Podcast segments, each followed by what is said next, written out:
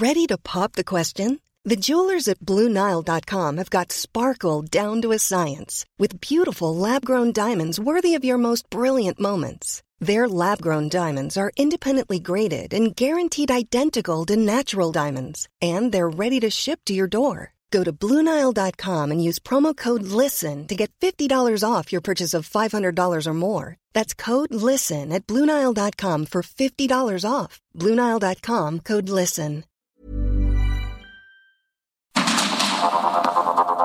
Heraldo Media Group presenta Sergio Sarmiento y Lupita Juárez. Información veraz y oportuna con un toque personal y humano. Por el Heraldo Radio, donde la H suena y ahora también se escucha.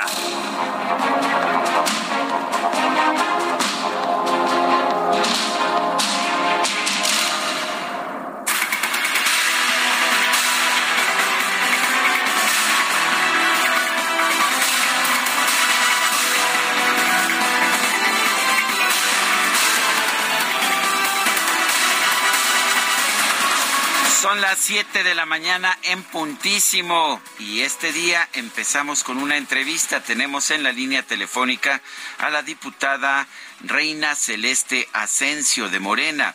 Esta diputada presentó una iniciativa de reforma legal para multar a los moderadores de debates electorales que no sean imparciales o que se muestren irreverentes con los candidatos. Eh, Reina Celeste Asensio, diputada federal, gracias por tomar nuestra llamada. Cuéntenos por qué esta iniciativa. Hola, ¿qué tal? Muy buen día. Saludar a todas las personas que nos escuchan a través de Heraldo Noticias. Pues seguramente todos fuimos partícipes del debate que se sostuvo en el Estado de México con nuestra candidata Delfina y la candidata eh, mm, Alejandra del Moral. Y pues en ese sentido pues la verdad es que pudimos observar cómo estaba muy cargada eh, la postura de la supuesta moderadora que tendría que ser imparcial hacia una de las candidatas, la estuvo interrumpiendo en reiteradas ocasiones, eh, le estuvo callando, eh, le estuvo cuestionando asuntos muy directamente a ella, cosa que no hizo con la otra candidata. Y es básicamente en este sentido que pues esta propuesta de iniciativa este agrego un último un último párrafo al capítulo octavo de los debates, en el que pues justamente lo único que solicitamos es que en este tipo de ejercicios democráticos pues se tenga que garantizar la imparcialidad de la moderadora o moderador en un debate a fin de no afectar esta equidad electoral que tenemos. Eh, Reina, una pregunta. Eh, ¿No se puede cuestionar a los candidatos? Es lo que están planteando, digo, para tenerlo nada más claro, para entender bien cuál es la, la propuesta. Sí, claro, o sea, los los cuestionamientos allí van a estar, simplemente estamos hablando de la imparcialidad de los moderadores, que es totalmente distinto. ¿Quién definiría la imparcialidad? ¿Habría algún juez, alguien que determinara si la moderadora fue o no imparcial? Eh, sería prácticamente el mismo Consejo General quien se encarga de organizar los debates y quienes tienen que estar obligados. Una disculpa. Quienes tienen que estar obligados básicamente a que se garantice esta imparcialidad. Corresponde al mismo Consejo General, pues. Pero entonces, en el desarrollo del debate, ¿se haría este señalamiento? Sí, desde luego, se tendría que estar previendo durante antes para que el día del debate ya esté todo previamente definido y se eviten este tipo de situaciones. Pero, por ejemplo, si hay un debate en desarrollo y a, Morena o al PRI o al eh, PAN o a eh, Movimiento Ciudadano no les gusta eh, una pregunta o no les gusta el desempeño de, del moderador, ¿qué va a ocurrir? Eh, no se trata tanto del gusto, se trata simplemente de la imparcialidad y mientras se garantice esa imparcialidad, todo lo demás puede ir circulando de manera equitativa y democrática. ¿Cuál sería la sanción, cuál sería la multa en contra de la moderadora que, que violara la imparcialidad?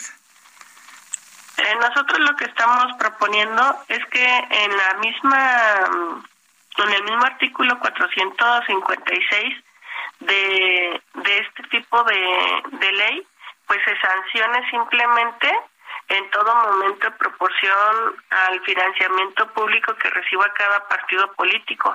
Entonces, como es algo que apenas estamos proponiendo, se tendría que empezar a debatir, pero sería no solamente para el moderador o moderadora, sino pues también para el Instituto Electoral y para los partidos políticos. Reina, por ejemplo, hay, eh, pues, eh, no sé, espacios en los que se le dice a los candidatos, a ver, tiene dos minutos para hacer esta eh, propuesta, esta contrapropuesta. si el moderador lo interrumpe porque se le acaba el tiempo, ¿ustedes lo van a considerar como algo que se tiene que hacer o como una interrupción? No, como algo que se tenga que hacer siempre y cuando sea hacia las dos partes. Ah, en este caso estamos hablando de dos partes nada más, pero si hubiera más participantes, pues hacia más. Bueno, ¿y esto se va a aplicar ya en el próximo debate? No, apenas es una iniciativa que estamos presentando, tendría que pasar a través de las comisiones y ya una vez que pase a comisiones, pues ser votada pero no, de momento solamente se ha presentado en Gaceta Parlamentaria, es decir, la propuesta está, sin embargo, todavía falta que sea aprobada a nivel general. Bueno, pues yo quiero agradecerle, Reina Celeste Asensio, diputada federal por Morena. Gracias por haber conversado con nosotros esta mañana. No, al contrario, ustedes, gracias por su interés. Son las 7 de la mañana con seis minutos. Vamos a un resumen de la información más importante. El gobierno de los Estados Unidos puso fin oficialmente al llamado Título 42, que establecía restricciones migratorias por la pandemia de COVID-19. Horas antes de que entrara en vigor la nueva regulación, miles de migrantes cruzaron la frontera buscando ser procesados antes de la medianoche. Estas imágenes tan tremendas, ¿no? De personas cruzando el río ahí con sus bebés, eh, pues algunos cargándolos y algunos ahí con flotadores para tratar de llegar al otro lado. Un montón de personas muy desesperadas tratando de llegar antes de que se cumpliera este plazo. El secretario de Seguridad Nacional de la Unión Americana, Alejandro Mayorkas, señaló que su país trabaja con el gobierno de México para aliviar la presión en la frontera común. Advirtió que habrá consecuencias severas para quienes intenten ingresar de manera ilegal a su territorio. Our borders are not open. Tonight at 11:59 p.m. Eastern Time, the pandemic era Title 42 public health order will end. Starting at midnight, people who arrive at our southern border will be subject to our immigration enforcement authorities under Title 8 of the United States Code. Bueno, parte de lo que dice es que las fronteras, dice, nuestras fronteras no están abiertas. Antes de que expirara el título 42, 42 a las 11.59 de ayer, el gobierno de la Unión Americana dio a conocer una nueva regla migratoria que prohíbe pedir asilo en su territorio a todas las personas que hayan transitado por otros países donde pudieron hacerlo. En una entrevista, el secretario de Estado Anthony Blinken aseguró que hay regiones de México con condiciones de seguridad y empleo adecuadas para que los migrantes de terceros países las consideren como su residencia antes de buscar asilo en los Estados Unidos. La mayoría republicana en la Cámara de Representantes aprobó un proyecto de ley que permite reanudar la construcción del muro en la frontera con México e imponer nuevas restricciones a quienes solicitan asilo. Durante una comparecencia de Anne Milgram, la directora de la Administración de Control de Drogas, la DEA, el senador republicano John Nelly Kennedy aseguró que sin Estados Unidos, México estaría comiendo comida para gato de una lata y viviendo en una tienda en su traspatio. Our economy is 23 trillion dollars.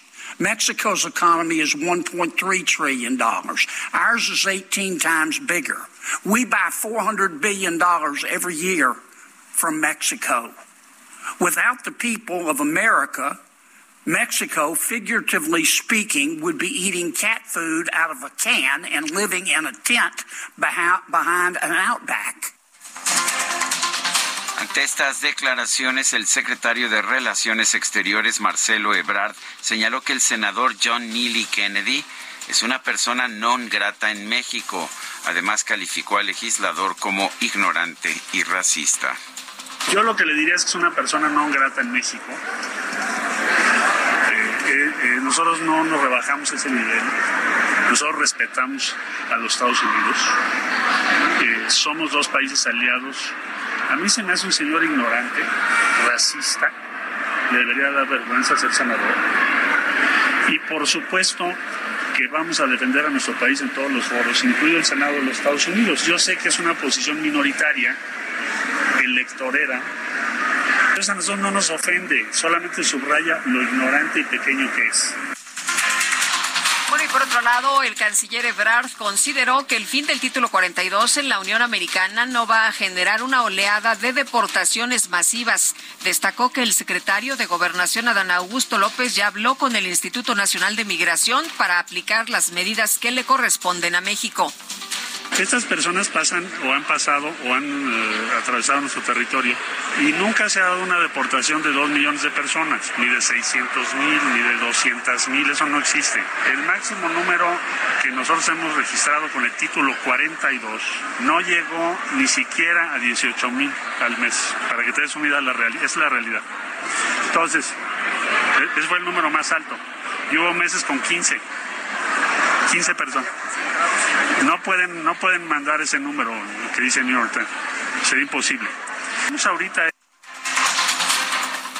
el Instituto Nacional de Migración confirmó que tras el cierre de la estancia provisional migratoria en Piedras Negras, Coahuila, cerca de 150 migrantes que se encontraban en esas instalaciones fueron trasladados por vía aérea a Villahermosa, Tabasco. El gobernador de Nuevo León, eh, Samuel García, anunció que el próximo sábado el presidente López Obrador va a visitar la refinería de Pemex en Cadereyta para revisar el plan de reducción de emisiones contaminantes. El presidente de la Cámara de Diputados, Santiago Krill, aceptó el reto que le lanzó el presidente López Obrador de impulsar una reforma para acabar con los fideicomisos del Poder Judicial. En un video citó al mandatario una reunión el próximo 18 de mayo. Andrés, seamos serios. Yo te lancé un reto y tú me respondes con otro. Yo no le doy vuelta a las cosas, las enfrento directamente. Ahora buscas afectar a los empleados del Poder Judicial y sus familias. No es por ahí. Aunque si ese es tu interés, habla con la presidenta de la Suprema Corte, te va a escuchar. Y yo, con gusto los acompaño. ¿Quieres más dinero para becas? Vamos más allá. Hablemos de cómo rescatamos la educación. ¿Lo hacemos? Hay suficiente margen dentro del enorme presupuesto que tienes asignado para lograrlo. Si no sabes cómo, yo te explico. Acepto el reto. Nos vemos en una semana, jueves 18 de mayo, a la hora que tú quieras. El coordinador de Morena en el Senado, Ricardo Monreal, rechazó haber tenido un cambio de postura sobre la Suprema Corte de Justicia. Sin embargo, reiteró que no piensa traicionar al presidente López Obrador.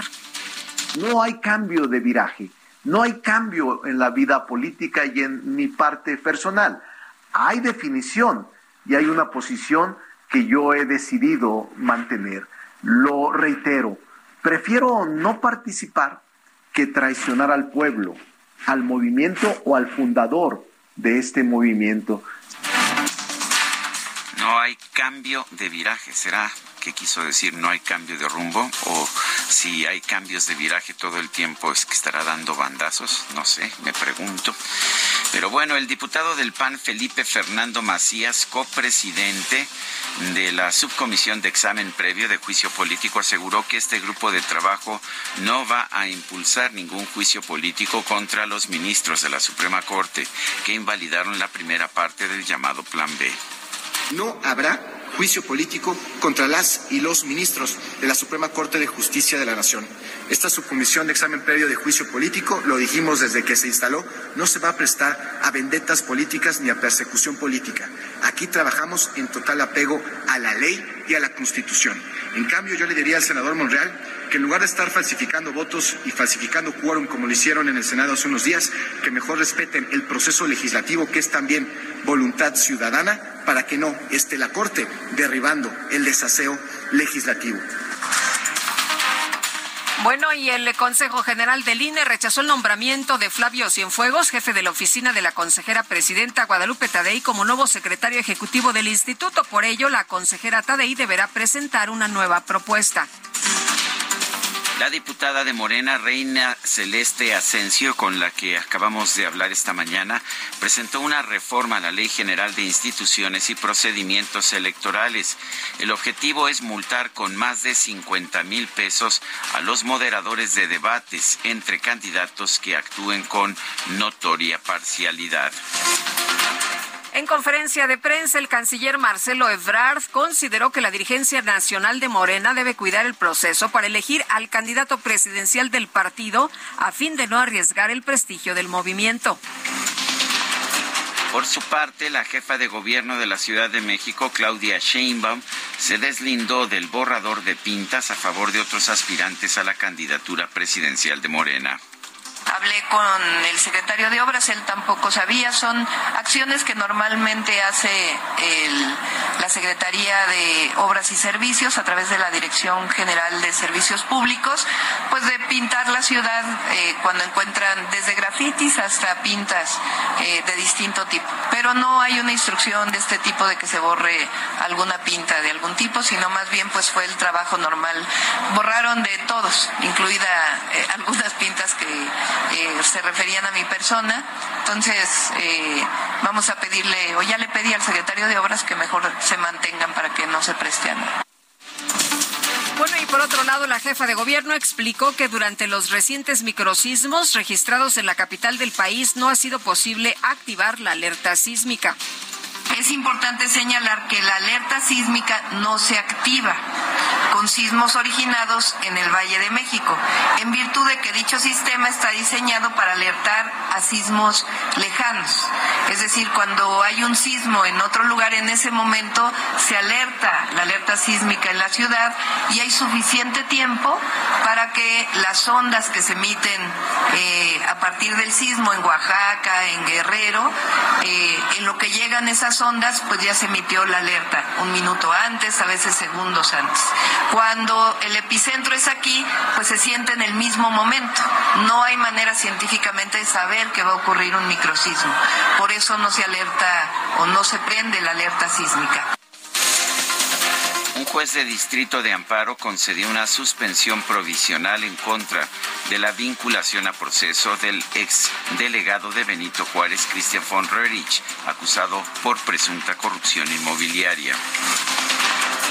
En Guerrero se registró un enfrentamiento a balazos en la comunidad de Corral de Piedra en el municipio de Leonardo Bravo, el cual dejó por lo menos siete muertos y cinco heridos. Este jueves fue asesinado a balazos el periodista Gerardo Torres Rentería, ex corresponsal de medios como Reuters y Telemundo, cuando se encontraba en su domicilio en Acapulco, Guerrero. Un juez de los Estados Unidos declaró inconstitucionales las leyes federales que prohíben la venta de armas cortas a menores de 21 años. Consideró que cualquier persona mayor de 18 años debe tener ese derecho.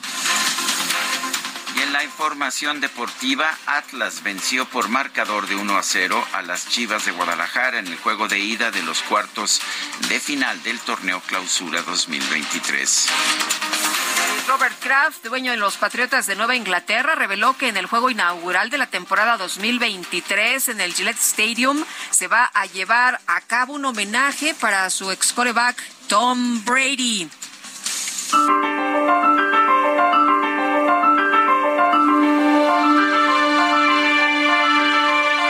A la frase del día. No puedes curar el cáncer con una mayoría. Winston Churchill.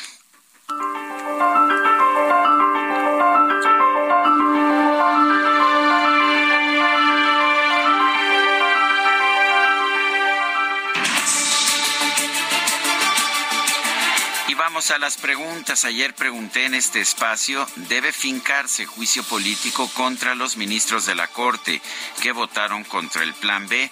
Sí, nos dijo 7.7%, no 91.4%, quién sabe, 0.9%. Recibimos 6.470 participaciones. La que sigue, por favor. Claro que sí, mi querido DJ Kike, ya coloqué esta madrugada en mi cuenta personal de Twitter, arroba Sergio Sarmiento, la siguiente pregunta. ¿Está usted de acuerdo en que México reciba a los no mexicanos expulsados o deportados por el gobierno de Estados Unidos?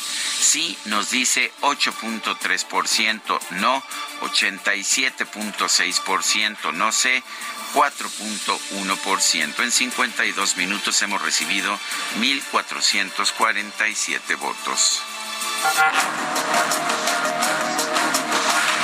Destacadas de El Heraldo de México. Bueno, y está con nosotros Itzel González, Itzel, y la música, y la música, ¿dónde está? Nos dice Guillermo Gutiérrez, muy buenos días. Este, en vez de que la fuerza los acompañe, que la fiesta los acompañe. Que la fiesta nos acompañe. Muy buenos días, Lupita, Sergio, queridos Destacalovers. Hoy no hubo música, pero ¿qué creen? Traemos regalos. ¿Quieren ir al cine? Cinépolis VIP nos regaló 10 pases dobles para que usted vaya al cine con quien quiera, con su hija, con su esposa, con su querer. 55 20 10 96 47. Tenemos 10 pases dobles. Nos tienen que mandar su nombre completo y decir qué película quieren ir a ver y así de fácil se llevan sus boletos para el cine este viernes para que vaya el fin de semana. Muy buen plan para este fin de semana. Y también es viernes y tenemos que trabajar. Hay mucha información que se publica en el Heraldo de México, así que comenzamos con las destacadas.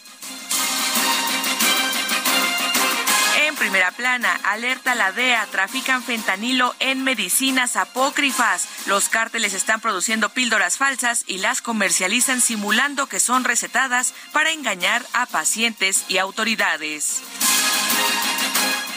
país en frontera con Estados Unidos sigue arribo de migrantes. Desconocen que es el título 42 que ayer llegó a su fin. Ciudad de México, Claudia Sheinbaum llama a promover el respeto. La mandataria capitalina convocó a los estudiantes a participar en la creación de una sociedad más equitativa.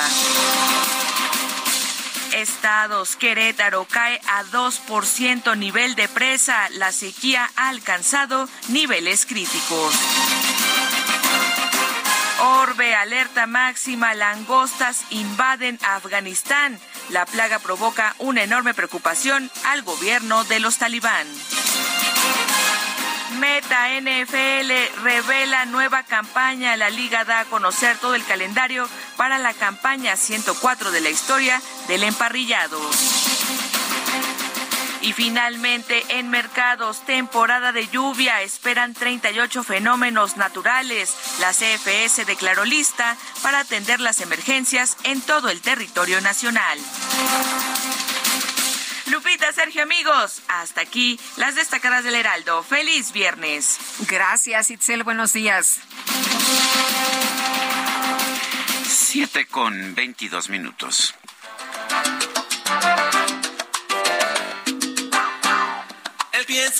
Te hace feliz.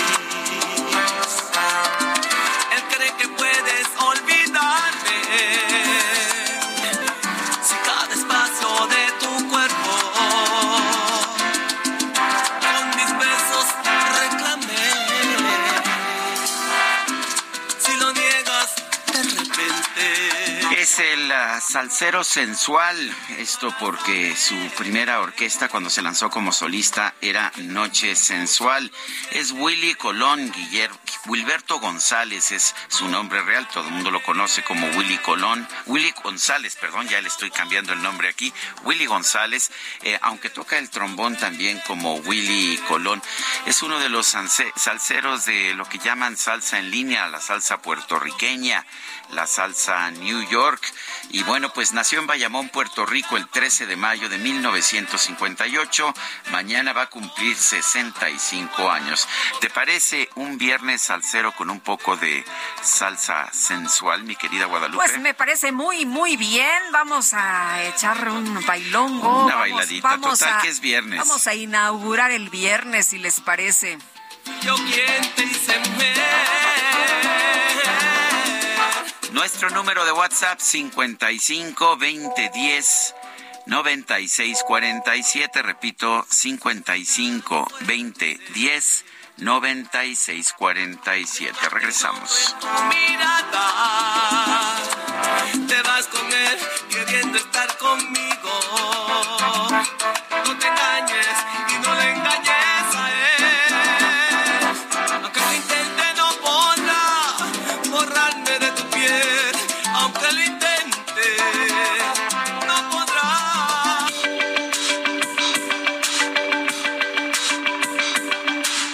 Sarmiento y Lupita Juárez quieren conocer tu opinión, tus comentarios o simplemente envía un saludo para hacer más cálida esta mañana. Envía tus mensajes al WhatsApp 55 20 10 96 47.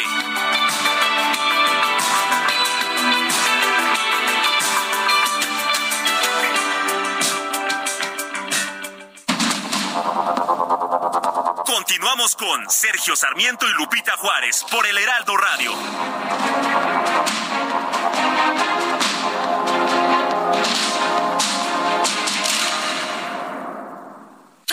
Volante del nuevo Fiat Pulse y acelera tus latidos haciendo eso que te apasiona. Acelera tu pulso con el SUV líder en ahorro de combustible. Estrénalo con una tasa desde 7.99% más seguro gratis. Fiat, sé único. Visita tu distribuidor Fiat Chrysler K31.1% vigencia del 3 al 31 de mayo de 2023. Consulta fiat.com.mx.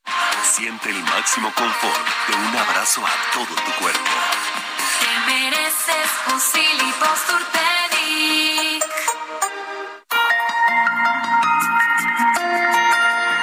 12 de mayo se conmemora el Día Internacional de la Enfermería como un homenaje al natalicio de Florence, enfermera formada en Inglaterra a la que se le atribuye la creación de la enfermería profesional. En México, a través de un comunicado emitido por la Secretaría de Salud, se decretó esta fecha para la conmemoración del Día de la Enfermera y el Enfermero, pues originalmente se hacía esta celebración el 6 de enero. Esta conmemoración tiene el objetivo de reconocer a todos los enfermeros y enfermeras que a nivel mundial realizan esta noble labor para toda la humanidad.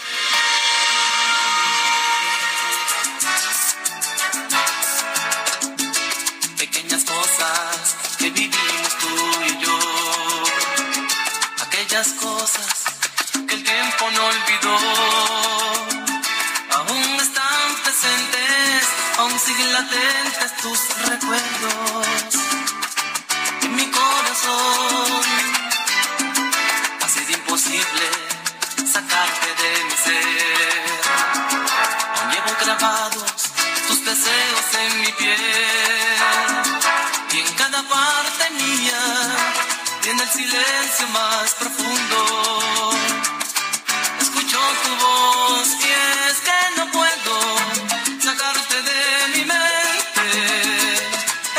Seguimos escuchando música interpretada por Willy González. Esto se llama Pequeñas Cosas. Mañana cumple 65 años. Este es uno de sus grandes éxitos, quizás su canción más conocida. Escuchemos.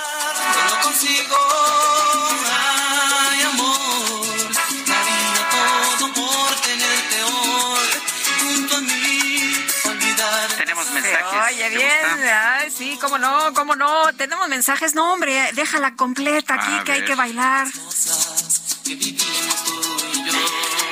Ay, ay, ay, Las pues. pequeñas cosas que vivimos tú y yo. Oye, ¿sabes qué? Que a mí me gusta mucho la música. La verdad es que a veces ni le pongo atención a la, a la letra, Ajá. pero qué buena bailada te avientas, ¿no? Sin duda. De hecho, fuera de fuera de Rubén Blades, que es la forma en que él mismo lo, lo pronuncia su nombre, y de Willy Colón, casi todos los demás ah, cantantes de salsa son tienen puras baladitas románticas. Todas más o menos tienen la misma letra. O sea, con que escuches la música y te pongas a bailar, Es ya la hiciste. Bueno, oye, nos dice una persona al auditorio, Mariano Robles, buenos días, Sergio y Lupita, imparcialidad según Morena o según quién. Si no están eh, listas las candidatas, es culpa del moderador, no es culpa del moderador que no tengan las capacidades para debatir. Saludos, Mariano Robles. Dice otra persona, diputada Reina Celeste de Morena, ahora resulta que pide imparcialidad, así como ellos la aplican en las cámaras, ¿no? Hay tantos problemas en el país en los que pueden desquitar su sueldo en lugar de andar nada más en la grilla. Saludos, Jorge Vázquez. Eh, con esta restricción que se propone a los moderadores de debates entre candidatos políticos Morena y AMLO, tratan de ponerle otra mordaza a la libertad de expresión que periodista aceptaría moderar bajo tales condiciones. Afortunadamente, AMLO dejará de perjudicar el país en año y medio, es lo que nos dice Gabriel Vaca. Siete de la mañana con treinta y cinco minutos. El secretario de Relaciones Exteriores, Marcelo Ebrard, indicó que México no prevé un aumento en el flujo de migrantes tras el término, tras, eh, tras la expiración del capítulo, del título 42 de la legislación de Estados Unidos. Noemí Gutiérrez, adelante. Sergio Lupita, muy buenos días. Comentarles que este jueves el secretario de Relaciones Exteriores, Marcelo Ebrard Casaubón, encabezó la firma de un convenio de colaboración para promover la participación de niñas, jóvenes y mujeres en la ciencia.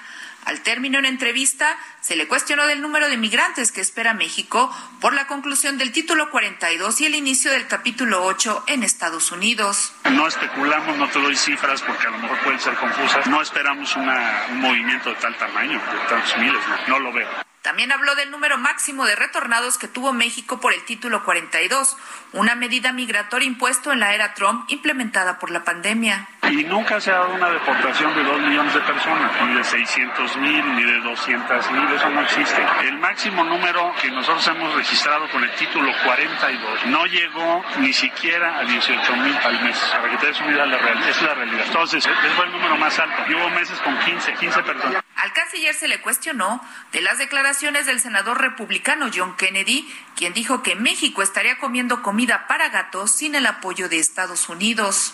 Yo lo que le diría es que es una persona no grata en México. Nosotros no nos rebajamos ese nivel. Nosotros respetamos a los Estados Unidos. Somos dos países aliados. A mí se me hace un señor ignorante, racista. Le debería dar vergüenza ser senador. Que vamos a defender a nuestro país en todos los foros, incluido el Senado de los Estados Unidos. Yo sé que es una posición minoritaria, electorera. Ebrard le dijo al senador Kennedy que antes de la fundación de Estados Unidos, en México florecieron civilizaciones como la maya. Es ese tipo de personas que están buscando notoriedad, atención pública o vendiendo a México. Entonces a nosotros no nos ofende, solamente subraya lo ignorante y pequeño que es. Y no va a tener ningún éxito con este tipo de cosas, porque Estados Unidos necesita a México. De hecho, México es el principal exportador a Estados Unidos. Es el país más leal, el mejor aliado que tienen. Entonces es un hombre ignorante y diminuto. Sergio Lupita, hasta aquí mi reporte. Gracias, Noemí Gutiérrez, por esta información. Bueno, ya le hemos señalado de la cancelación de este título, eh, título 42. Ayer lo que se vio un movimiento eh, de miles de migrantes abarrotando pues las eh, fronteras en busca de poder ingresar a los Estados Unidos. Eh, y bueno, vamos a platicar con el doctor Jorge Andrade, investigador y especialista en el tema de migración. Doctor, ¿cómo es usted? Muy buenos días. Muy buenos días. Oiga, pues eh, eh, lo que vimos ayer fue gente cruzando el río con todo y, sus bebés y sus niños pequeños, eh, cruzando a pesar de los alambres de púas, corriendo en grupos, tratando de pues alcanzar hasta el último minuto antes de la cancelación del título 42. lo que vemos ahora y reportes de algunos de nuestros compañeros es que pues en algunos puntos para cruzar no están tan llenos como ayer. ¿Cómo ve usted esta situación? Sí, yo creo que eh, desafortunadamente las personas que buscan entrar a Estados Unidos tienen una desinformación generada eh, por diferentes actores debido a que creyeron que o creyeron y les hicieron creer que con el fin del título 42 las fronteras en Estados Unidos iban a estar abiertas, iba a ser más fácil su ingreso y pues eso ha llevado a una serie de confusiones, siendo que este título 42 pues era vamos a ponerlo de una manera, era benévolo en el sentido de que si bien es cierto los de, los deportaban de manera rápida, pues, pues no podían ellos volver a entrar eh, repetidas veces eh, desde que se aplicó este título 42 por la pandemia de COVID-19 y que pues es una ley de, de salud.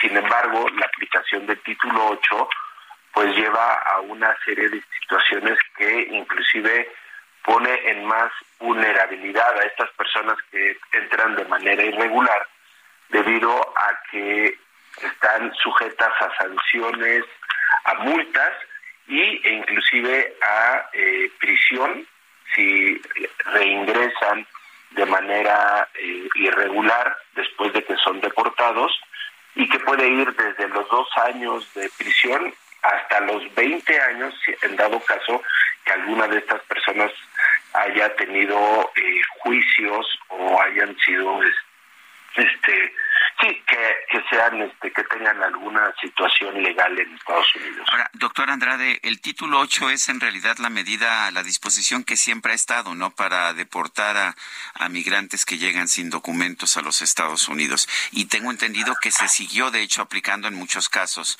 durante los tiempos en que también se aplicó el título 42. Así es, es eh, este título 8 es el que se ha llevado como parte de eh, las leyes de migración en Estados Unidos, en donde no solo implica la entrada irregular, sino que tiene que ver inclusive con visas, tiene que ver con este asilo, con este, las personas que piden refugio en Estados Unidos. Y y en efecto, o sea, de hecho un dato que publicó el New York Times es que de octubre de 2022 a 2023 pues se han deportado un número importante de personas, el 60% de personas que habían ingresado ha sido aplicado este título 8. Eh, doctor, eh, aunque bueno, el secretario eh, Marcelo Ebrard dice que no han sido deportadas tantas personas como, como se ha mencionado, eh, que han sido menos. Eh, los datos eh, muchas veces eh, difieren entre lo que se tiene, porque es lo que sucede también en México. Eh, muchas veces las personas que entran, entran diferentes veces, pero es una sola persona. Entonces, eh, de- eh, como es una falta administrativa en el caso de México, pues son distintos los las cifras. De hecho, no se tienen a veces cifras eh, porque son generadas por las casas de migrantes, por organizaciones. Entonces, es una situación de eh, a veces cifras oficiales, son las cifras que tiene el, el Estado mexicano en este caso, y hay otras cifras las que manejan otras organizaciones. Entonces, eh, tenemos que apelar a las cuestiones oficiales que se tienen porque son las que se registran. Eh, nos hemos convertido en, para hechos prácticos, en un tercer país seguro como Turquía. Eh, digamos, en el papel no está todavía como tal, pero sí es eh, como sea, como ha señalado el, eh, México, pues por cuestiones humanitarias, pues regresan, pues se, le da cabida a estas personas, ¿no? A las que son deportadas, porque muchas veces en sus países de origen son eh, personas que sufrieron violencia por las bandas criminales o por este o por situaciones eh, de, de pobreza. Y en este caso lo desafortunado es que estas personas son las que quedan en medio porque inclusive en Estados Unidos son un, una moneda de cambio. Vemos las leyes que está aplicando el, el gobernador de Florida y que si son replicadas por otros gobernadores que pertenecen al Partido Republicano, pues los afectados seguirá, seguirán siendo estas personas que buscan llegar a Estados Unidos.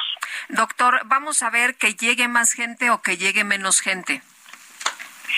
Pues eh, los flujos se mantendrán, eh, no sabemos realmente, es, complicado, yo creo que en medida que vayan dando una información veraz, certera, pues eso implicará que a lo mejor las personas puedan pensarlo más de dos veces y arriesgan.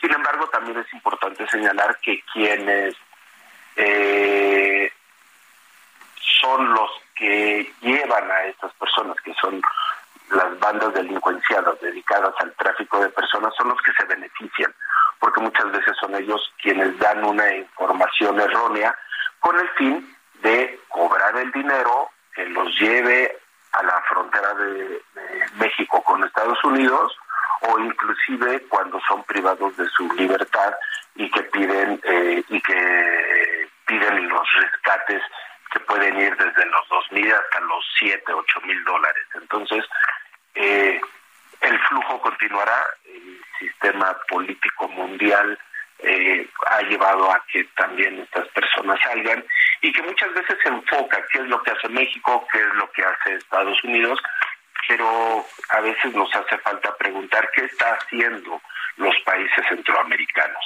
Muy bien, ¿Qué está pues. haciendo Guatemala, El Salvador, Honduras y todos ellos y que implica, perdón por extenderme, pero que implica inclusive toda la intervención que ha estado teniendo Estados Unidos con Venezuela, con Cuba, con Nicaragua y que es el resultado de muchos años de una política de intervencionista. Doctor Andrade, muchas gracias. Muy buenos días. Muy buenos días, gracias. Bueno, y tras la finalización del título 42, las autoridades estatales y federales iniciaron operativos para blindar la frontera norte de Tamaulipas. Juan José Rodríguez Alvarado es director general del Instituto Tamaulipeco para los Migrantes. Señor director, gracias por tomar nuestra llamada. Cuéntenos qué medidas se han tomado para, pues, para tratar de manejar un flujo mayor de migrantes en caso de que este se produzca con el fin del título 42. Muchas gracias, Sergio. Un saludo a tu radio escuchas. Eh, eh, me da gusto informarte que amanecimos con mucha tranquilidad. Anoche todavía se dieron de manera constante los cruces ilegales por el río hacia Estados Unidos y ahorita eh, hemos estado recorriendo los principales puntos, pero principalmente el bordo donde se concentra en Matamoros y creo que ya a la población migrante les ha llegado el mensaje que inició nuestro gobernador en el sentido de que no es necesario que se arriesguen, que la aplicación CBP One va a seguir operando y en ese sentido creo que eh, ha disminuido esa intención. Hoy ya saben que empezó la vigencia del título 8 que trae como consecuencia pues la prohibición de reingresar en caso de que no califiquen para ser asilados o que lo intenten de manera ilegal. Por parte de nosotros, pues cumpliendo con la instrucción del gobernador de salvaguardar el respeto irrestricto de los derechos humanos de todos los migrantes, sabemos y, y estamos conscientes que pu pueden incrementarse los flujos en Tamaulipas y bueno, hemos estado trabajando los tres niveles de gobierno, sobre todo fortaleciendo los lugares donde pueden albergarse. Eh, don Juan José, cuéntenos qué actividades ha estado realizando el Instituto Tamaulipeco para los Migrantes desde el día de ayer. ¿Les han estado informando? Eh, nos dice usted que han orientado para que pues eh, estén en, en, lugares eh, seguros, pero ¿qué tipo de información se les está brindando? ¿Qué se les está diciendo? Primero que no se dejen engañar, que es falso, que al cruzar van a poder aplicar, este, van a poder obtener su característica de asilado. La presencia policíaca del otro lado pues es muy visible desde nuestro lugar. Es un punto de referencia que en las condiciones en que el río se comporta es muy es muy muy complicado, tiene muchas corrientes, se arriesgan de manera innecesaria. Hemos tenido ya tres eventos que lamentar en estos en estos días y sobre todo lo más importante que la aplicación va a seguir, que Estados Unidos va a continuar dando la característica de asilo. De hecho, el día de hoy ingresan los primeros 50 personas este, con cita a través del CBP.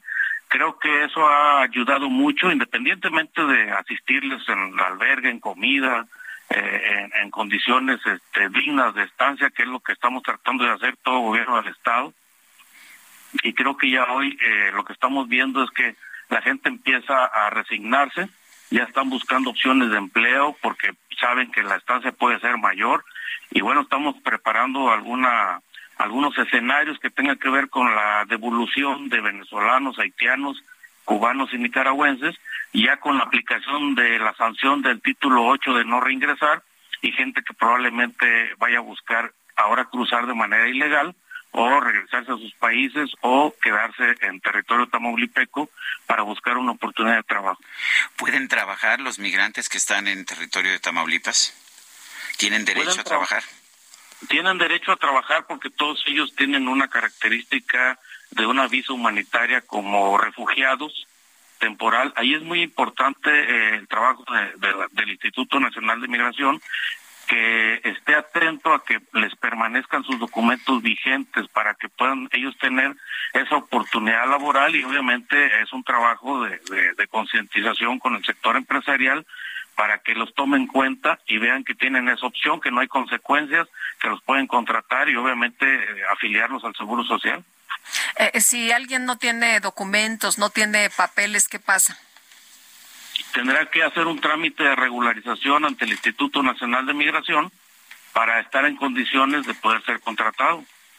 Y ese es un trabajo bueno que, se, que, el Instituto Tamaulipeco para los Migrantes difunde ante la comunidad es nuestro trabajo estarles informando constantemente sus condiciones de migrantes, sus derechos, obviamente, y atendiendo sus necesidades. ¿Y se dan abasto?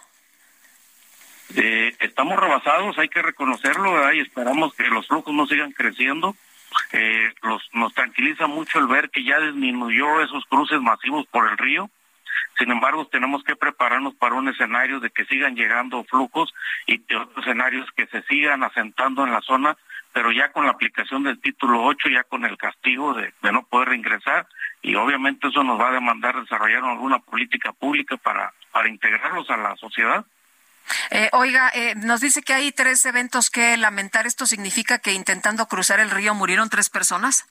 Así es, una, información que difundió el Instituto Nacional de Migración. En, no fue ayer ni a tierra, en estos días. Este, es peligroso el río, bueno, se les está, todavía el día de anoche anduvimos quienes integramos el Instituto Nacional de Migrantes, el Instituto Tamaulipeco para los Migrantes, aquí tenemos una delegación en Matamoros, anduvimos trabajando hasta las 11, 12 de la noche, que eran ya las, la, desesperación de cruzar antes de que iniciara la vigencia del título 8, porque sabían que al cruzar con la vigencia del título 42 no había consecuencias, simplemente los retornaban. Ahorita ya a partir de las 12 de la noche, pues obviamente ya hay un, ya hay unas consecuencias, ¿verdad? Los pueden arrestar, los pueden procesar, los deportan, los penalizan y si lo reintentan, pues obviamente les inician un proceso penal.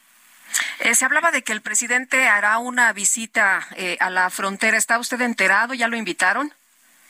Eh, nosotros estamos enterados de la visita del presidente. Obviamente uno de los temas a abordar por lo que nos hemos enterado es el tema migratorio y sobre todo lo que nos ha instruido el gobernador de cuidar el respeto irrestricto de sus derechos humanos, en eso estamos trabajando muy duro y yo creo que si se viene a verificar ese extremo, pues van a constatar que en Tamaulipas se está haciendo un trabajo con los migrantes desde un aspecto humanitario y cuidando eh, sobre todo el respeto de sus derechos.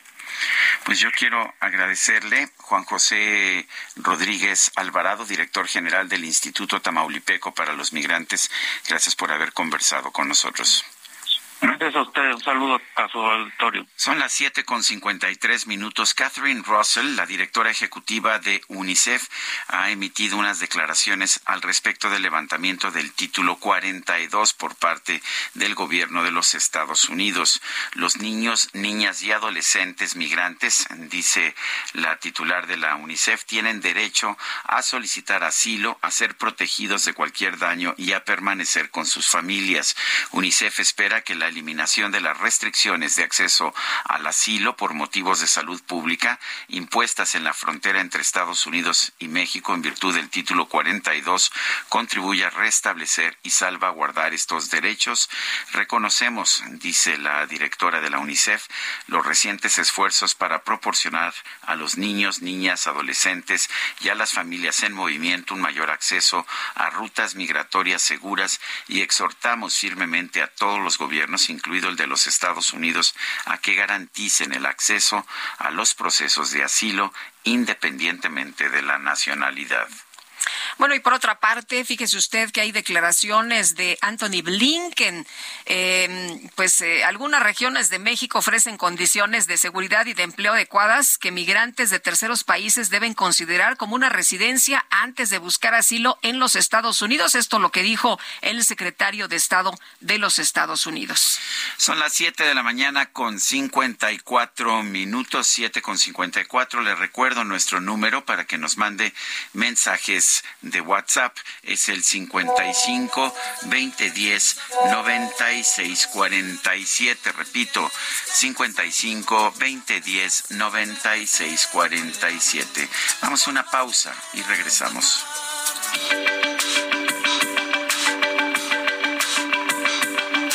Sergio Sarmiento y Lupita Juárez quieren conocer tu opinión, tus comentarios o simplemente envía un saludo para hacer más cálida esta mañana. Envía tus mensajes al WhatsApp 55 20 10 96 47.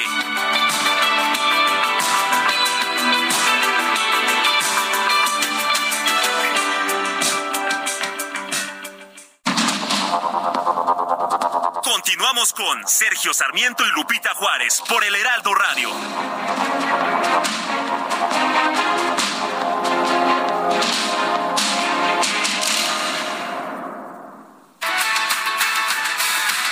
Colorido de las artesanías, los sabores de la comida y la calidez de la gente de Yucatán llegan a la Ciudad de México. Ven a la Feria Yucatán Expone. Conoce y disfruta de la cultura, la gastronomía y productos de la tierra del Mayab Eterno. Yucatán Expone, del 12 al 21 de mayo en el Zócalo de la Ciudad de México. Entrada gratuita. El gobierno del estado de Yucatán invita.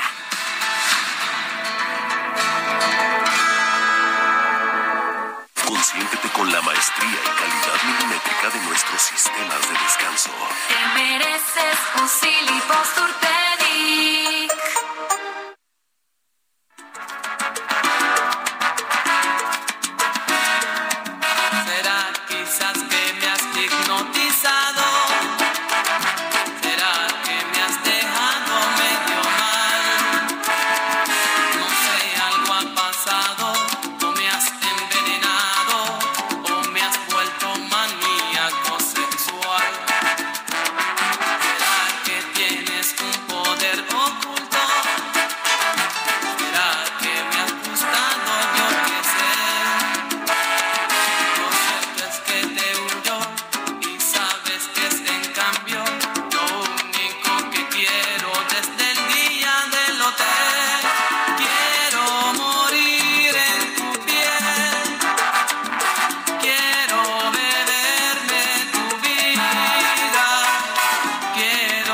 morir en tu piel. Estamos escuchando a Willy González. Willy González va a cumplir ah, 65 años mañana, uno de los grandes de la música salsera, el salsero, salsero sensual.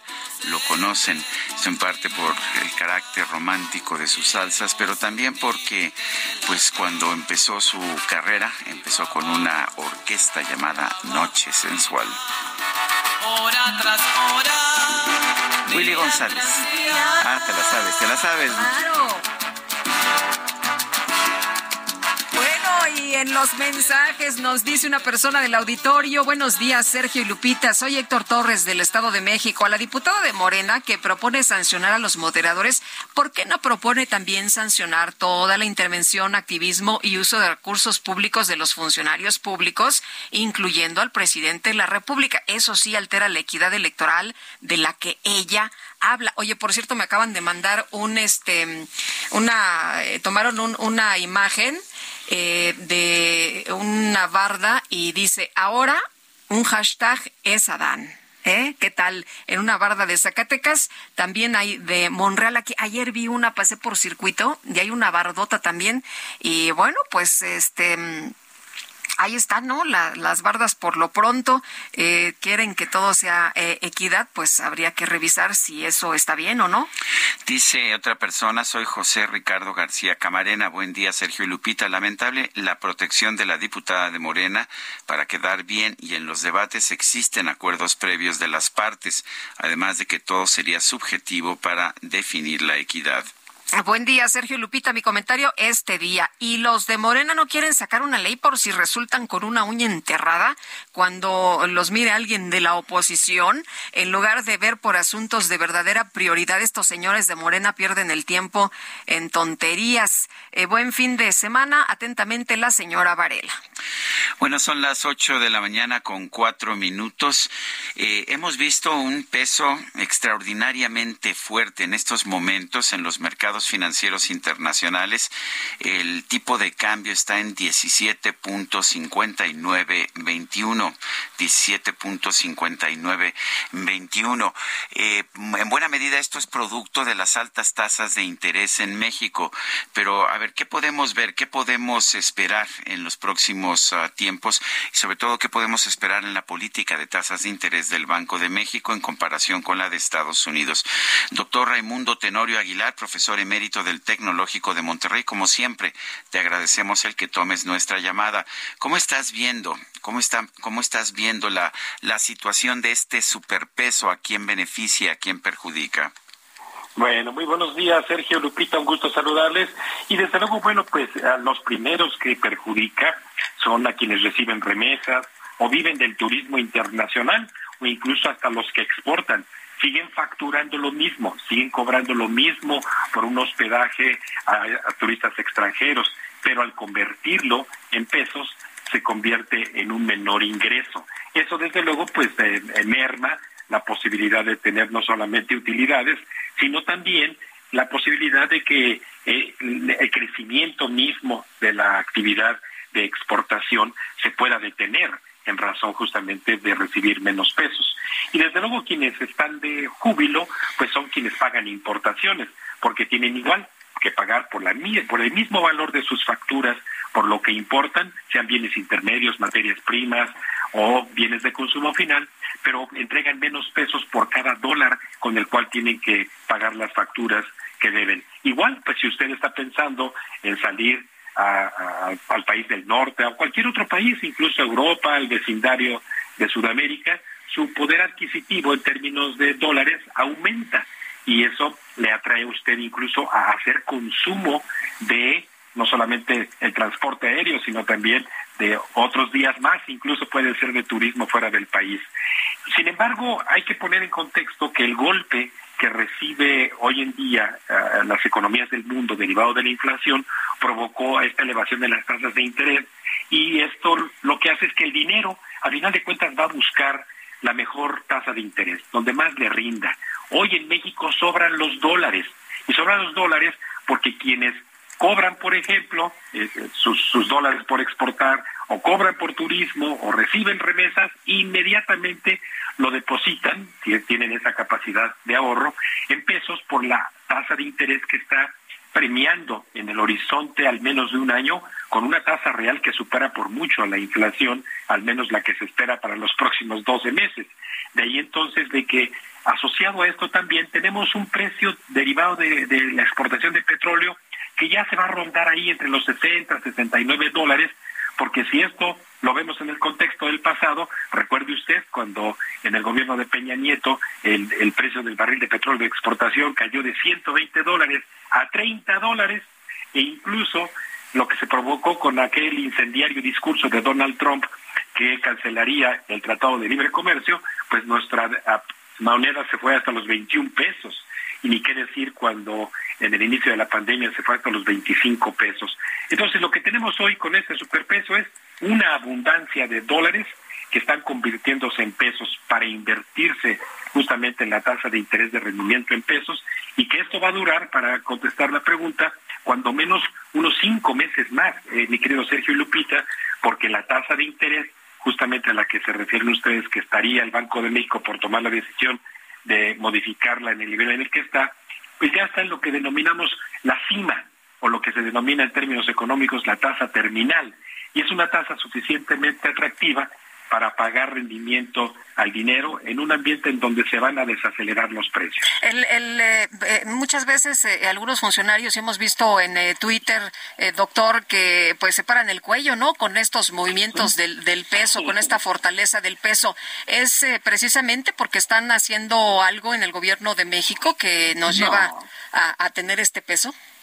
Al contrario, no podemos decir que se trate de logros del actual gobierno, sino que lejos de atraer inversiones, insisten en inhibirlas, en alejarlas, en espantarlas, con cambios en las leyes, freno a proyectos, por ejemplo, de energías renovables, de proyectos que se bloquean con amenazas de no otorgar concesiones. No, está muy lejos de ser una gestión de gobierno. Al contrario, me parece que justamente se defiende el, el, el dólar en nuestro terreno con este incentivo de que se traduzca en pesos para que la gente vea que es atractivo invertir en pesos, pero no tiene que ver nada con gestiones de la actual administración.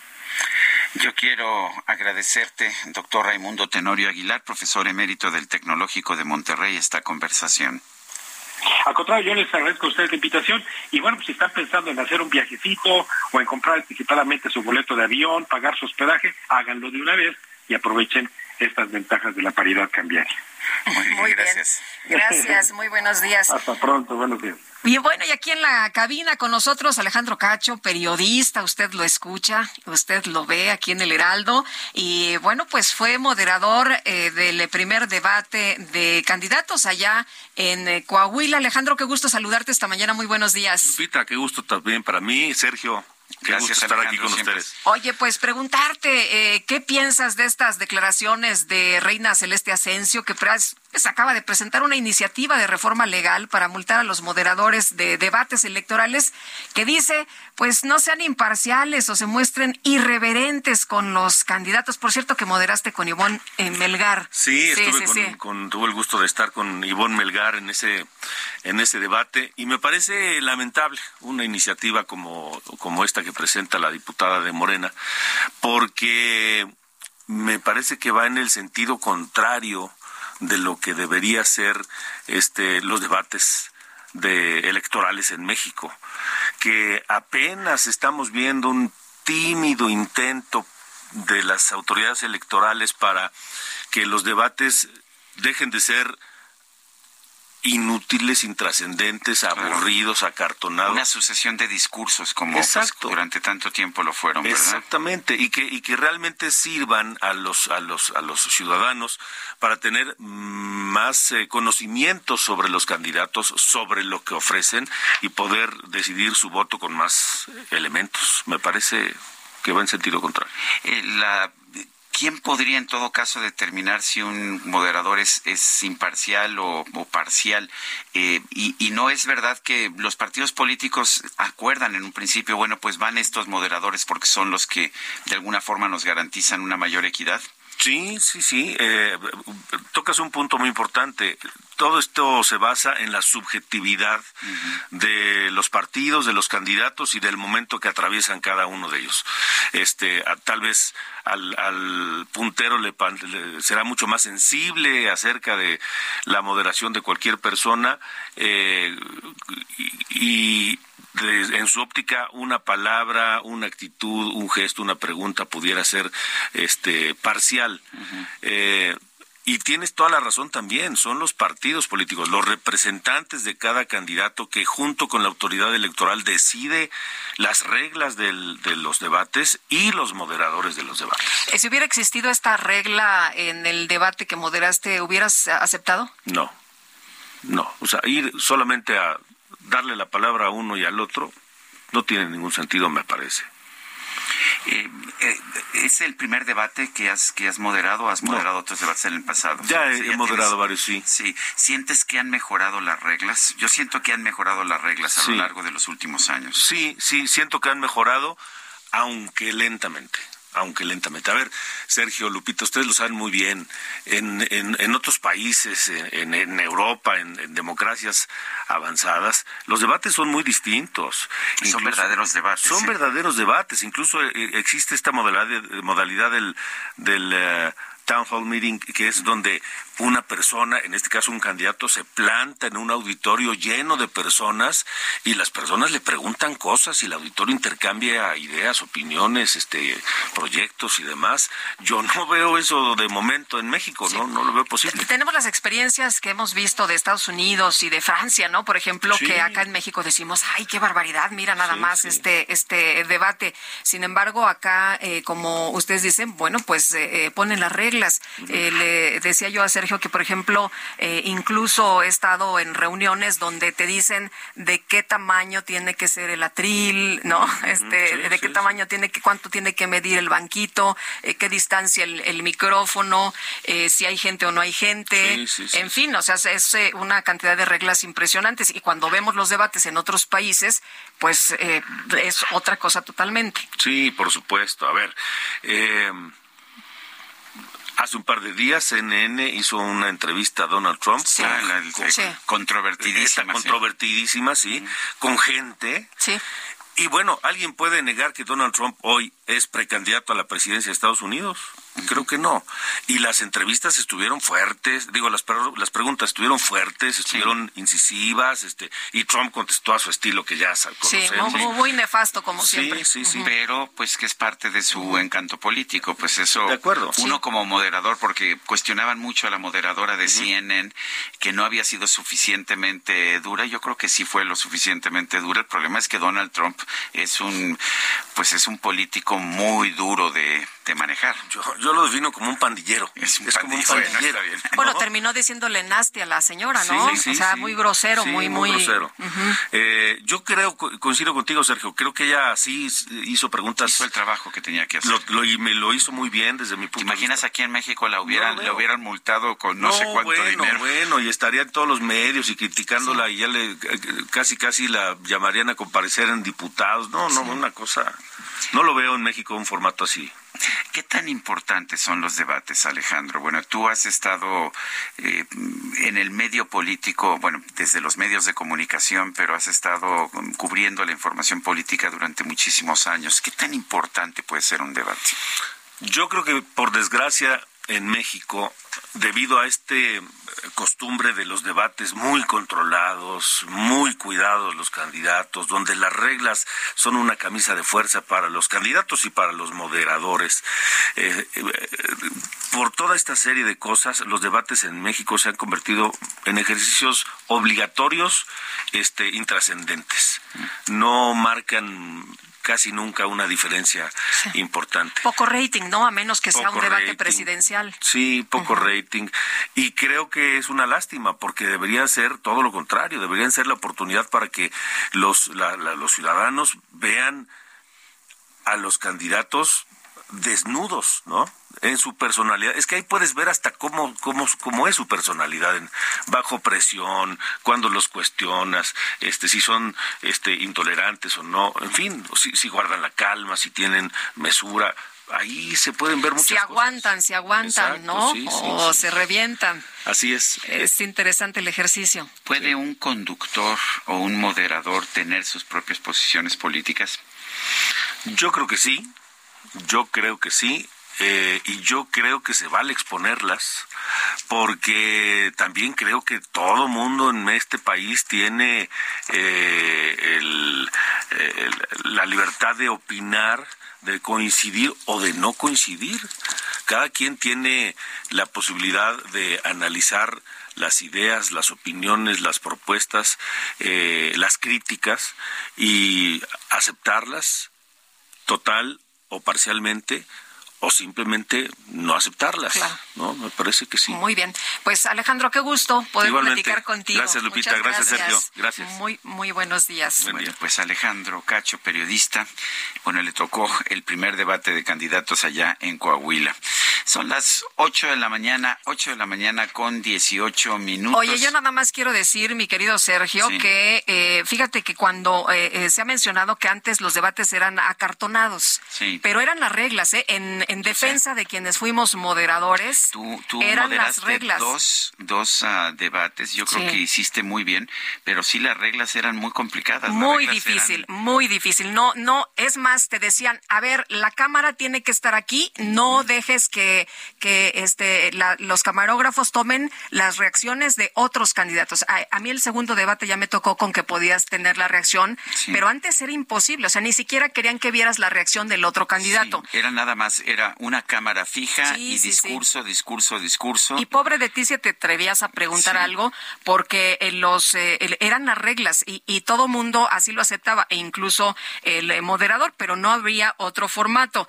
Pero ahora que se cambiaron las reglas, pues tampoco les gusta, ¿no? Eh, si hay pre ahora hay preguntas, hay más libertad, pero tampoco les gusta. A mí me tocó una moderación eh, en que éramos tres Distinta, periodistas. Fue, fue, eh, rompió el esquema. Rompimos, uh -huh. se rompió el esquema. Yo creo que se hizo un buen trabajo. Fue más un debate que una serie de discursos. Te tocaron dos debates A mí me tocaron dos debates presidenciales eh, estatales, el de Colima para gobernador, Chiapas para gobernador, Zacatecas para gobernador, Veracruz para gobernador.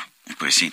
Bueno, a ver, rápidamente en otros temas, la presidenta del INE, Guadalupe Tadei, no logró los ocho votos que necesitaba para nombrar a su designado Flavio Cienfuegos como secretario ejecutivo del INE.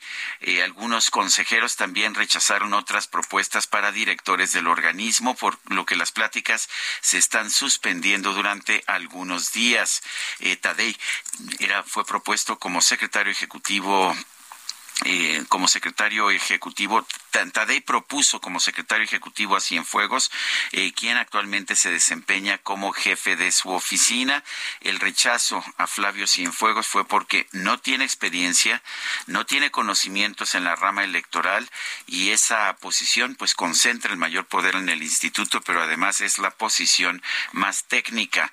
Decide asuntos administrativos, el secretario técnico dirige la unidad técnica de lo contencioso Ahí llegan todas las quejas de los partidos y aterrizan también todas las decisiones de los consejeros. Tradicionalmente, quienes han ocupado ese cargo son personas con mucha experiencia en el ramo electoral. Flavio Cienfuegos no la tenía y fue rechazado por los consejeros, a pesar de que había sido propuesto por la presidenta Guadalupe Tadei. Son las ocho de la mañana con veinte minutos. El Químico Guerra con Sergio Sarmiento y Lupita Juárez. Químico Guerra, ¿cómo te va? Muy buenos días. ¿De qué nos platicas esta mañana? Pues de cosas diferentes y para el fin de semana para que nos vayamos con un buen sabor de boca, sobre todo con optimismo, Sergio Lupita. ¿Se acuerdan que ayer les platicaba yo del pangenoma, no? Y lo que significa este verdadero eh, avance importante, pues siguen, siguen las cuestiones asombrosas eh, y de lo que va a significar el conocimiento del origen genético de, de muchas enfermedades. Pues ahora, fíjense, se publica y también es reciente, lo acabo de leer, se publica otro avance verdaderamente asombroso. Investigadores de la Escuela de Medicina de Harvard, conjuntamente con investigadores de la Universidad de Copenhague, acaban de publicar en Nature, Nature Medicine, un algoritmo de aprendizaje profundo. No sé si lo traduje bien. Deep Learning Algorithm es eh, como se describe en inglés, ¿no? Un algoritmo, digamos, de aprendizaje profundo que le permite aprender, ¿verdad?, a una computadora muy, muy, este, profundamente y que permitirá, fíjense, con inteligencia artificial, predecir el cáncer pancreático hasta tres años antes del diagnóstico. Esta herramienta permite identificar individuos con el riesgo más alto de desarrollar cáncer pancreático. Pero lo más asombroso, Sergio Lupita, es que el modelo de inteligencia artificial puede, puede lograr esto basándose solo en la historia clínica del paciente. No hay que hacerle intervenciones, no hay que hacerle eh, cuestiones de pruebas, eh, muestras, etcétera, sino con la historia clínica del paciente. El cáncer pancreático, fíjense, es una de las formas más letales del cáncer. La sobrevida, eh, en el caso mejor, es de dos años, dos años y medio. Normalmente se nos van las gentes que les da cáncer pancreático en unos cuantos meses y se espera que siga causando daño significativo, sobre todo porque los diagnósticos se obtienen ya muy seguido en estados avanzados cuando los tratamientos ya son poco efectivos y las esperanzas de sobrevida son pocas. Este nuevo estudio demuestra que el screening, el barrido, digamos, basado en inteligencia artificial, tiene una efectividad extraordinaria. Eh, estoy citando al doctor Chris Sander de la Facultad de Sistemas Biológicos, eh, que dice, uno, una de las decisiones más importantes de los médicos clínicos que enfrentan día con día es quién está en alto riesgo para una enfermedad y quién se podría beneficiar de eh, pruebas adicionales, lo cual puede eh, significar eh, procedimientos más invasivos y más eh, caros. Y esta eh, herramienta pues es verdaderamente muy, muy barata, Sergio Lupita, y sobre todo con el programa que se puede instalar en el hospital más remoto de cualquier lado, en cualquier país, se va a poder reducir significativamente este flagelo del el cáncer pancreático. Como les digo, es un cáncer verdaderamente letal, mortal, y que esto, imagínense, para mucha gente esto va a resultar en una esperanza de vida mayor. Son buenas noticias, Sergio Lupita Un reflejo de lo que estamos logrando los seres humanos cuando aplicamos el uso de la razón, la investigación científica seria y creemos en el futuro y no en el pasado, Sergio Lupita. Pues sí, cuando le echamos ganas al tema de, la ciencia y lo que esto significa. Qué magnífica noticia. Muchas gracias, Químico. Muy buenos días. Buenos días, Lupita. Muy buen fin de semana. También para ti, Sergio. Gracias. Son las ocho con veinticuatro minutos. Vamos a una pausa y regresamos. Quiero llenarte de amor, de arriba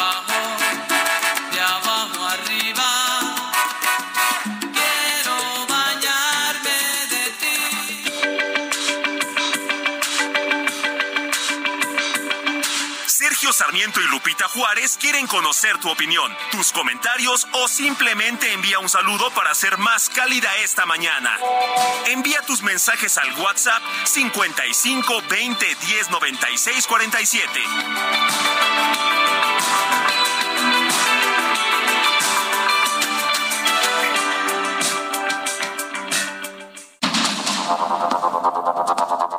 Con Sergio Sarmiento y Lupita Juárez por el Heraldo Radio.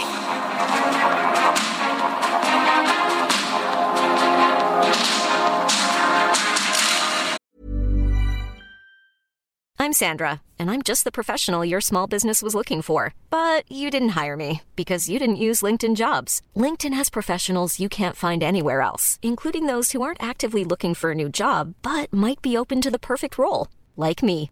In a given month, over 70% of LinkedIn users don't visit other leading job sites. So if you're not looking on LinkedIn, you'll miss out on great candidates like Sandra. Start hiring professionals like a professional. Post your free job on linkedin.com/people today.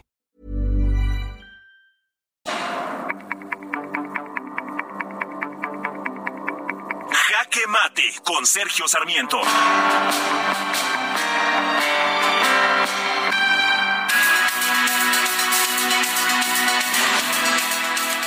El presidente de la República, Andrés Manuel López Obrador, presentó esta mañana a Adán Augusto López, el secretario de Gobernación, para leer una documentación sobre el tema de los casinos. Y bueno, de lo que se trataba era de golpear a Santiago Krill, el actual ah, presidente de la mesa directiva de la Cámara de Diputados, que se ha enfrentado al presidente López Obrador. El secretario Adán Augusto López señaló que Santiago Krill fue el secretario de Gobernación que más permisos concedió a casinos durante su gestión como secretario de Gobernación. Lo que no se dice es que esos permisos se tenían que otorgar porque estas empresas cumplían con los requisitos de ley y los casinos que ya existían habían hecho todo lo posible para impedir que entraran al negocio y que les generaran competencia. Finalmente, me parece que la gente tiene derecho a divertirse de la forma que quiera. Tiene derecho a hacerlo en casinos, tiene derecho a hacerlo en hipódromos, tiene derecho a hacerlo en el fútbol o donde se le antoje. Lo que hizo Santiago Gil en ese momento fue respetar lo que decía la ley y no ceder ante las presiones de las compañías de casinos que en ese momento prevalecían en nuestro país. Eh, realmente lo que hizo pues fue exactamente lo que tenía que hacer como secretario de gobernación. Pero en este momento en que Santiago Krill se está enfrentando al presidente de la República y ha anunciado también su deseo de ser candidato de la oposición a la presidencia, pues le vuelven a sacar el tema de los casinos que me parece hace ya mucho tiempo quedó aclarado. Yo soy Sergio Sarmiento y lo invito a reflexionar.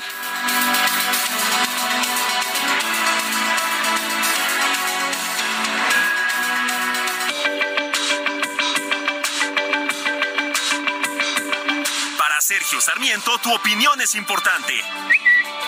Escríbele a Twitter en arroba Sergio Sarmiento.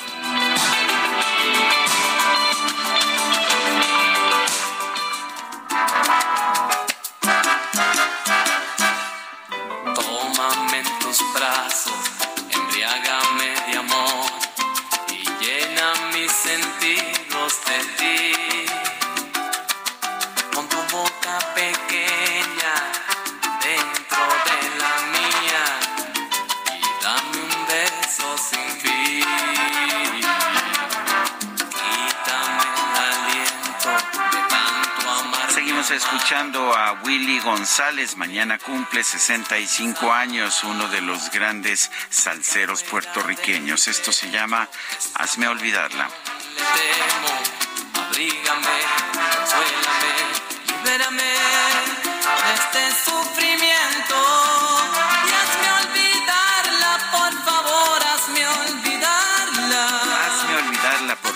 Hazme olvidarla. Pues con esa lagrimita Guadalupe nos vamos a otros temas. Ay, ay, ay. Bueno, y eso que apenas vamos empezando la mañana, imagínese nada más por ahí de las 3 de la tarde, ¿cómo va a estar esto? No, hombre, ¿para qué te cuento? Tranquilo, tranquilo. Oye, y vámonos precisamente con Patricia López. Pronóstico del tiempo con Sergio Sarmiento y Lupita Juárez.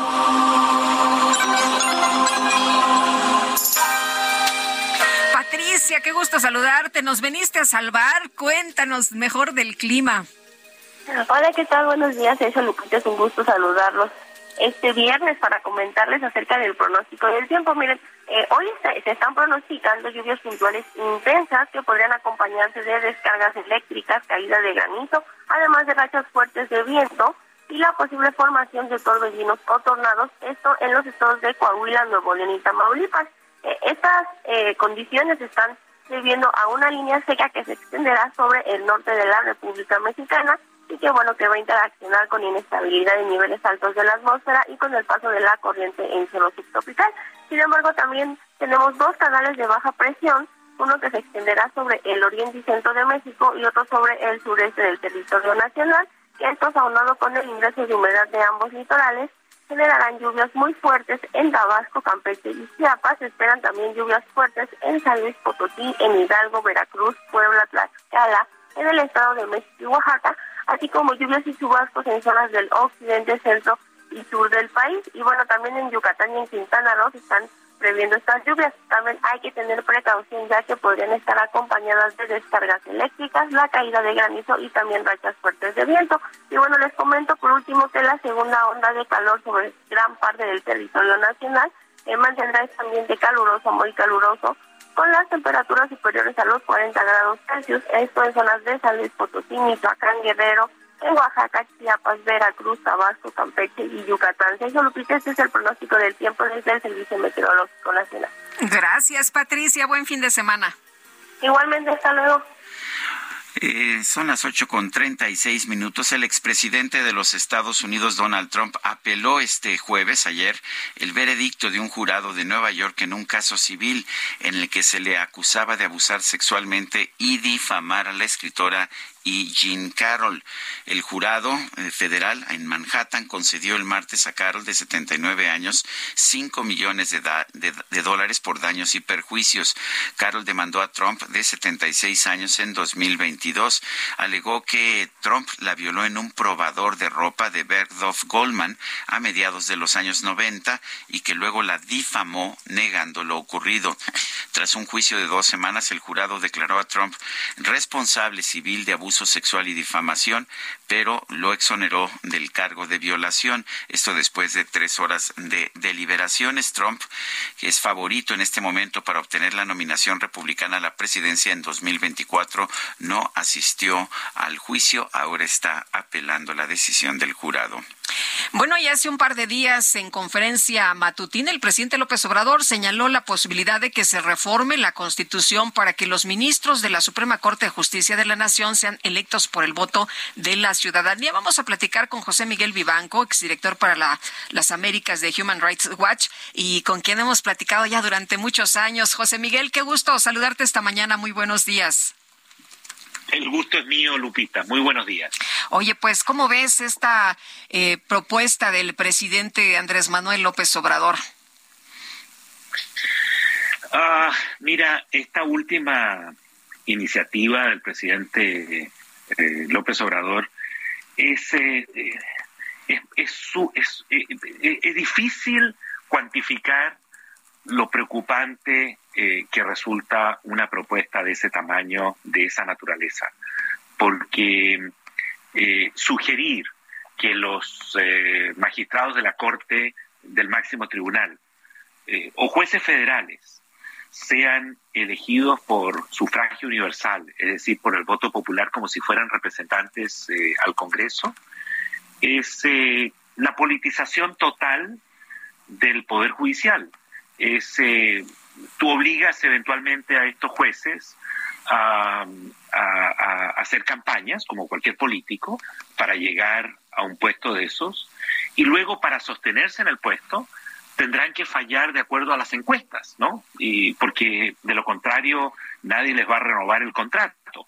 Eh, eso termina, acaba por completo con el concepto del Estado de Derecho. Déjame contarte una anécdota que me ocurrió hace ya unos años eh, con las autoridades de Bolivia.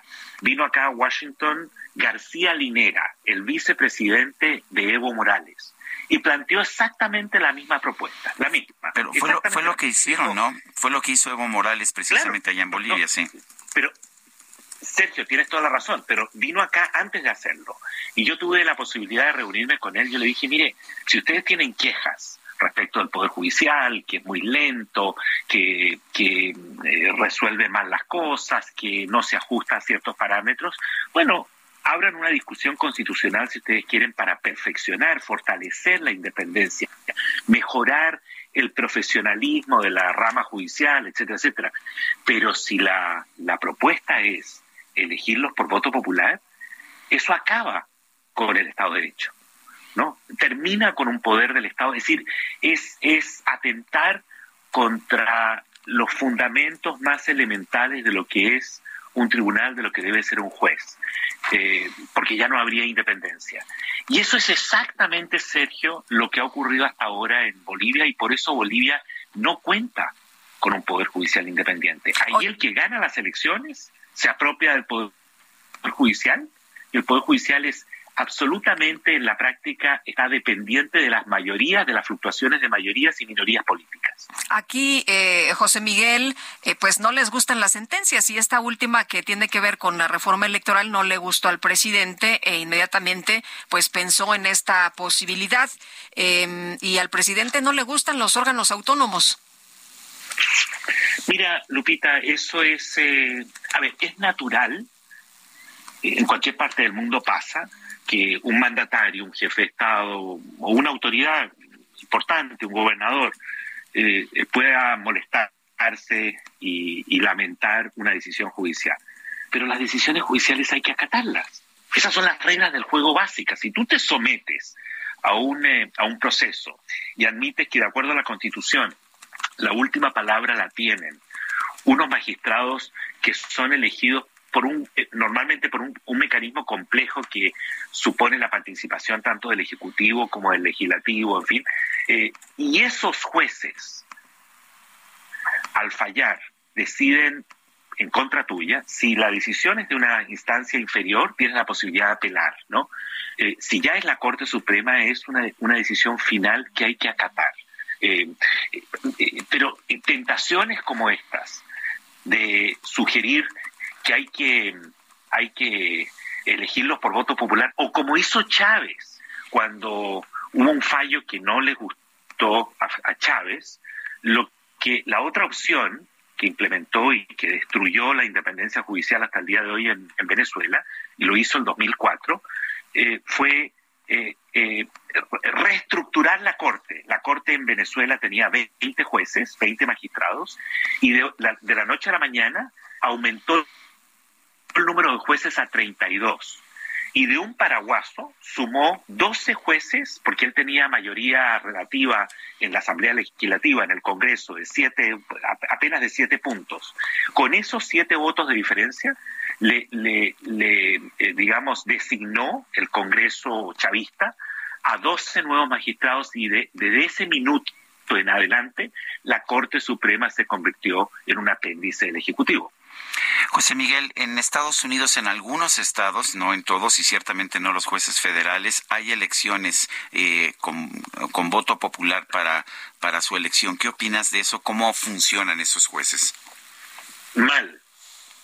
Mal, no, es un, no es un buen mecanismo. Y de hecho eh, tanto la American Bar Association, es decir, la Asociación de Abogados de los Estados Unidos y de jueces, en fin, eh, siempre, siempre hay estudios y, y análisis, documentación que te demuestra que cuando los jueces son elegidos por voto popular, la tentación natural, normal, por lo demás, eh, eh, digamos, sostener lo contrario es ignorar lo que es la naturaleza humana. Evidentemente que si tu cargo depende de, del voto popular, eh, vas a estar pendiente de las encuestas para poder decidir una materia u otra, porque de lo contrario arriesgas que no te reelijan, salvo que no quieras mantener ese cargo. Pero lo normal es que uno quiera renovar y seguir renovando y, y, reelegirse. Eso, eso, esa lógica opera para los, para los congresistas, porque además es una manera de, de, controlar y, de exigir la rendición de cuentas y castigarlos, ¿no? Popularmente, eh, electoralmente, cuando eh, no, no cumplen con las promesas de campaña. Pero los jueces están en una categoría completamente distinta. Eh, José Miguel, escuchábamos a, uno de los senadores aquí en México, Ricardo Monreal, señalar que podría incluso haber la posibilidad de juicio político, ¿no? Que era una figura que existía, pero dijo, ah, bueno, no se asusten, pero bueno, pues eh, tenemos esa figura. Eso es, eh, es muy triste que, el senador Monreal esté cayendo en este tipo de, de amenazas, porque en los hechos es una es una descarada amenaza, es un esfuerzo para intimidar a los jueces, eh, para, para obligarlos a, arrodillarse frente a los eh, a los a las opciones, a las preferencias de una mayoría electoral temporal en, en México. Y eso evidentemente que rompe con el principio del Estado de Derecho, que consiste en que uno fija reglas que son permanentes para todos y que no están sujetas a los vaivenes eh, temporales de la política. Muy bien, pues como siempre apreciamos mucho que puedas platicar con nosotros. Buenos días. Muchísimas gracias a Muy buenos días. Hasta luego. María Antonieta Flores Astorga ofrece en su nuevo libro La bestia que devora a los niños un estudio sobre las principales modalidades de los crímenes contra los niños. Eh, vamos a conversar ah, con María Antonieta Flores Astorga. Gracias por tomar nuestra llamada. Eh, cuéntanos de esta bestia que devora a los niños. Eh, pues son finalmente varias bestias, ¿no? Y que se aprovechan de los niños de muchas maneras. Cuéntanos un poco qué nos dices en tu libro. Así es, muy buenos días. Bueno, yo digo que ha incursionado así en forma avasallante el, el, Internet, o sea que se ha convertido el Internet pues en un arma de dos filos, ¿no? Por un lado ha traído tantos y tantos, con tanto y tanto beneficio y demás, pero la conectividad de los niños se ha convertido en un verdadero problema, porque para los niños todo comienza como un juego, pero atrás de todo este juego hay engaño, o sea, son prácticas de riesgo. Recordemos que los niños en estos actos de pederastia no hay voluntad, hay, hay engaño. No hay nada que, que, que a ellos los esté protegiendo cuando los papás no, se, no están pendientes, vamos, no hay filtros de, de control. Entonces se sabe ahorita que en Internet algo importantísimo es que sigue siendo el hogar o sea, para mí son dos ya, son dos días por las que están siendo atacados los niños. El hogar sigue siendo el lugar, ese santuario donde todos creemos que estamos seguros sigue siendo el más peligroso para los niños. Entre el 70 y 90% de todos los casos ocurren con un familiar. Pero ahora sumémosle la incursión de Internet, entonces esto se vuelve verdaderamente desafiante para los papás porque eh, pues recordemos que cuando compartes algo de tu cuerpo, no lo digo yo, lo dice un investigador de, de la ONU que entrevisté y que habla sobre los delitos cibernéticos, dice cuando tú expones, por ejemplo, los chicos en sexting, que es el sexting famoso que está muy de moda, pues pierdes el control de tu cuerpo. Entonces ahora imaginemos el caso de un niño. Hemos visto muchos entre amigos y entre entre películas y demás, como los adultos mujeres pierden fortunas por estar, porque se dejaron eh, seducir por alguien en internet. Los niños se están dejando seducir bajo la figura del grooming. ¿Qué significa? Bueno, sabemos acicalar, eh, eh, ir hablándole con palabras bonitas, y los niños caen. Entonces empiezan, empiezan a con un, sobre todo el encantamiento que hay con este, entre los niños que creen que el Señor, que porque es un Señor, la persona con la que están hablando es un niño, y no, la identidad es un adulto con un niño.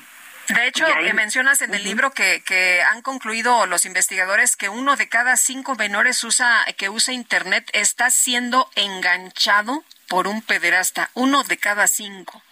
Así es, uno de cada cinco pues por algo seguimos eh, considerados en México, según la ODE, como el país número uno en cuestión de abuso sexual infantil y también de, material de abuso sexual y infantil y también de explotación. Aquí yo sí quiero dejar muy claro, Lupita, que no es no se trata de que yo esté afirmando que vivimos en un México donde está lleno de pederastas. Lo que sí creo que es importante decir y ahí lo compruebo con múltiples casos que yo he investigado, es que ha habido mucha complicidad, es que ha habido mucha complacencia de parte de las autoridades, es que ha habido mucha dejadez, mucha indiferencia de parte de los de las autoridades y de los padres. Como hay miedo, como hay mucha vergüenza, como hay tantas cosas que, que tenemos de falsos prejuicios, entonces dejamos que esto pase. Y bueno, y estamos dejando a la sociedad pues así sola, ¿no?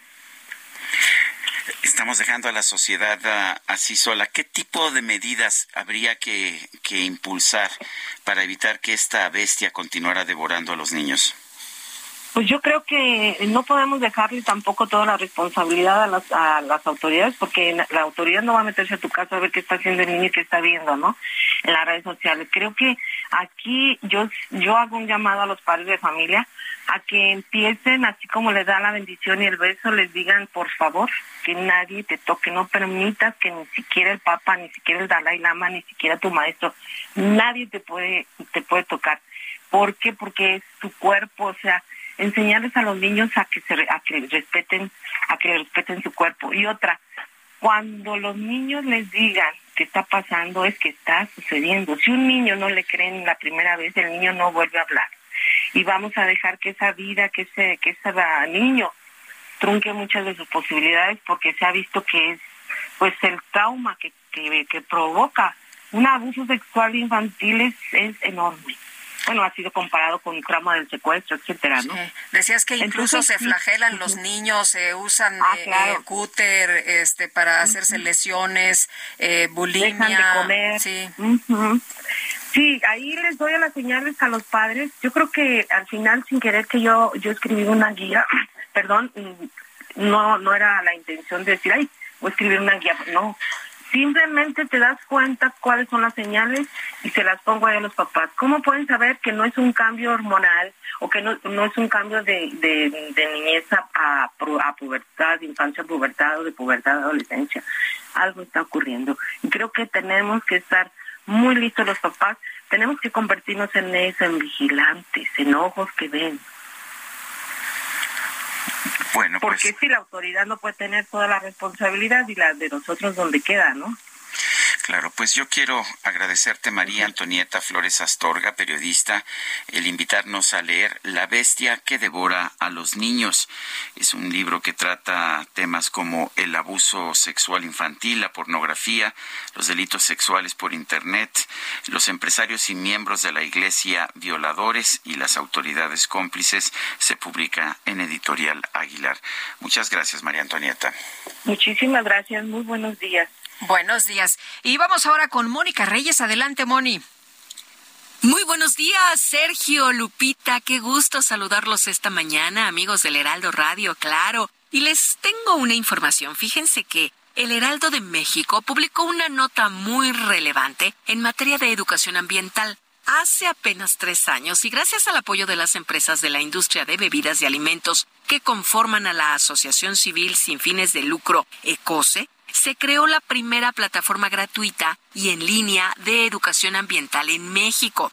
Educa Verde Eco Reto. Bueno, pues hoy Educa Verde Eco Reto, que ya tiene miles de personas inscritas y cuyo objetivo es promover la educación ambiental en nuestro país, evoluciona sumando nuevos temas y herramientas. Fíjense, cuenta con contenido desarrollado para los diferentes niveles escolares que son jardín de niños, primarias, secundarias, preparatorias y ahora también para el nivel universitario y con un sencillo tutorial para conocer su funcionamiento. Adicionalmente, Educa Verde Eco Reto emite un certificado de participación para quienes aprueben satisfactoriamente su examen de conocimientos. Yo les digo que vale mucho la pena revisarla porque podrán encontrarla e inscribirse muy fácilmente en la siguiente página ecose.mx o bien directamente en educa-medioverde.ecose.mx.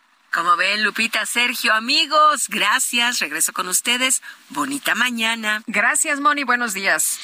Son las ocho con cincuenta y cuatro minutos. Nuestro número para que nos mande mensajes de WhatsApp es el cincuenta y cinco veinte diez noventa y seis cuarenta y siete. Vamos a una pausa y regresamos.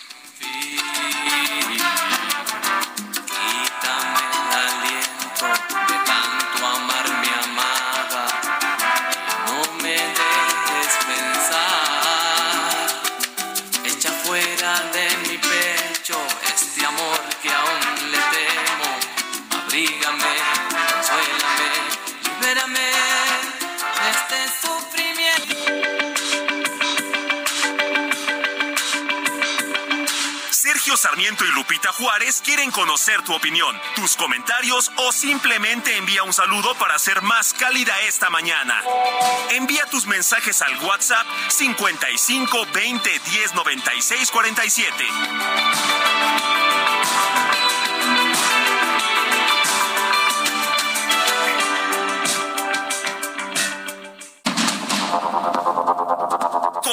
Con Sergio Sarmiento y Lupita Juárez por el Heraldo Radio.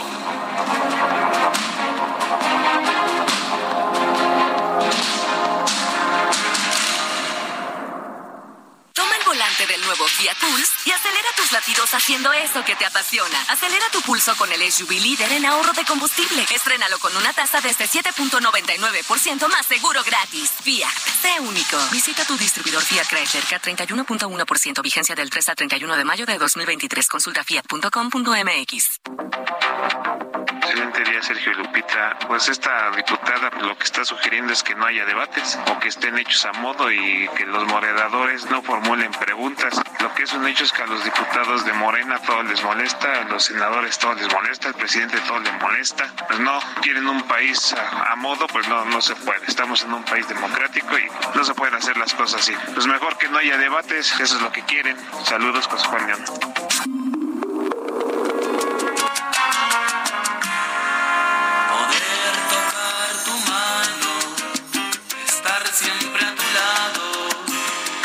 Es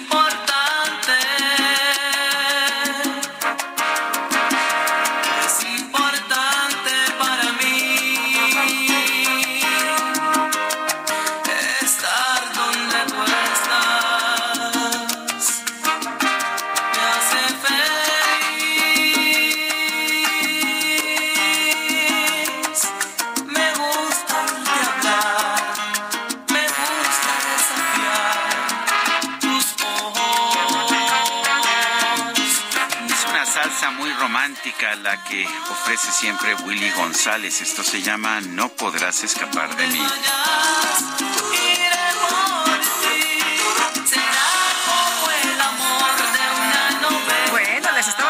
Chance de echar una bailadita. Pero vámonos a los mensajes. Buenos días, Sergio y Lupita. Felicidades por su gran profesionalismo. Los escucho en Monterrey, Nuevo León, desde que inició su transmisión. Acá no olviden que Manuel Andrés L.O. entra al año de Hidalgo, por eso quiere desaparecer al INAI. y llevar a sus arcas dinero de donde sea Humberto González. Me, me llama la atención que dice Manuel Andrés L.O. Dice otra persona, Lupita y Sergio, excelente viernes. Gracias por su profesionalismo y amenidad al dar las noticias. La conducta del titular del Ejecutivo Federal resulta hipócrita y deleznable al menospreciar el reconocimiento internacional de la ministra Piña, quien tiene una trayectoria limpia dentro del Poder Judicial, olvidándose de que Yasmín Esquivel es una ilegítima ministra de la Suprema Corte de Justicia de la Nación al no reunir los requisitos para ocupar la tal posición. Juan Carlos Echenique March.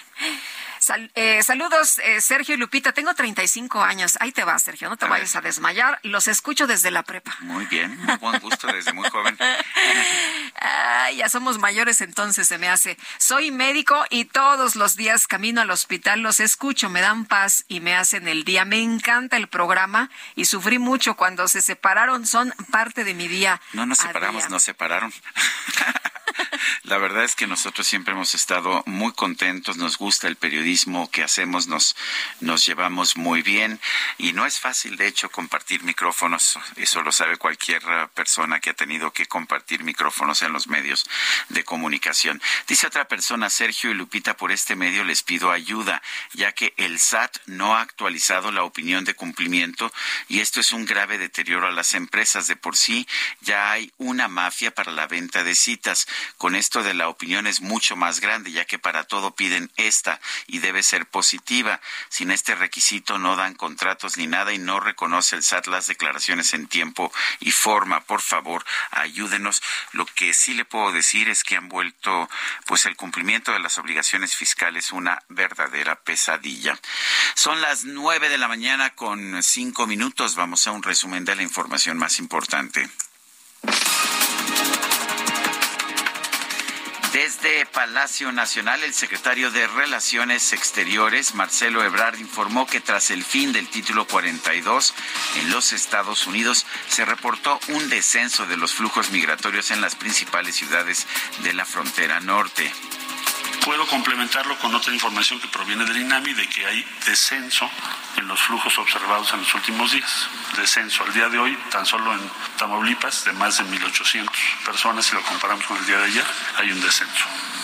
¿Qué está haciendo nuestro país? Bueno, hay eh, personas que nos han solicitado al Servicio Nacional de Empleo opciones de trabajo, se les están dando aquí. Quienes nos solicitan comisión de refugio también se les está dando, tienen derecho a ello. Serán miles, ya se informará por parte de Comar o del INAMI en su momento. Bueno, y por otro lado, el canciller Ebrard reiteró que las declaraciones del senador republicano John eh, Neely Kennedy en contra de México están fundadas en la ignorancia y el racismo. Y hoy somos su principal socio y su más leal aliado. Entonces no se lo admitimos. Desde aquí le decimos lo rechazamos.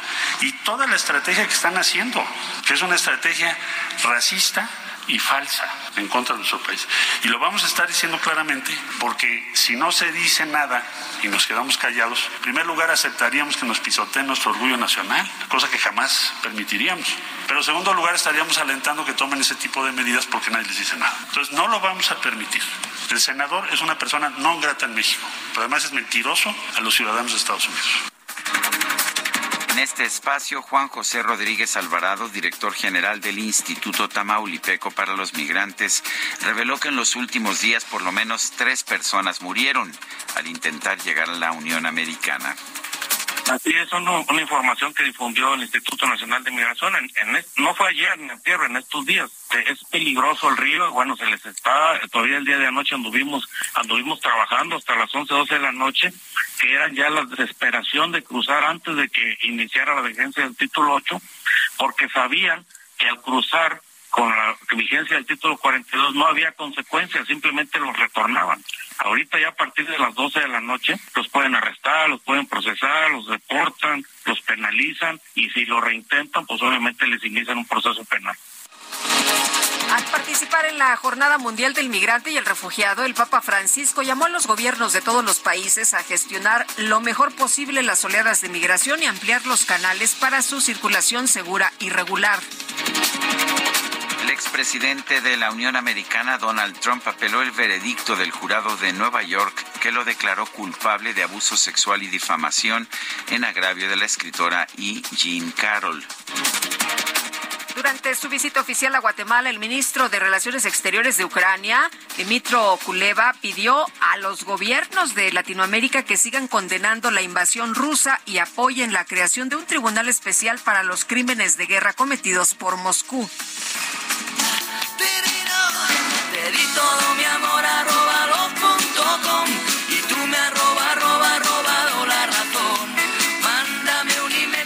Influencer Karin Marjorie, quien cuenta con más de 1.8 millones de seguidores en Snapchat, realizó cientos de grabaciones de voz para desarrollar una versión virtual de sí misma con ayuda de la inteligencia artificial. El objetivo es abrir un chatbot personalizado para que sus seguidores puedan tener un noviazgo virtual con ella. Esta relación tiene un costo, tiene un costo, sí, de un dólar por minuto de conversación, por lo que en su primera semana de prueba recaudó el equivalente a 1.25 millones de pesos. Erramos el camino, mi querida Guadalupe. Ay, no te dije, hay que ser emprendedores. Nunca tocaré su piel, nunca podré estar donde esté. La micro deportiva. Marta tiene un macabazo que anima el corazón. ¡Ánimo! Ya es viernes.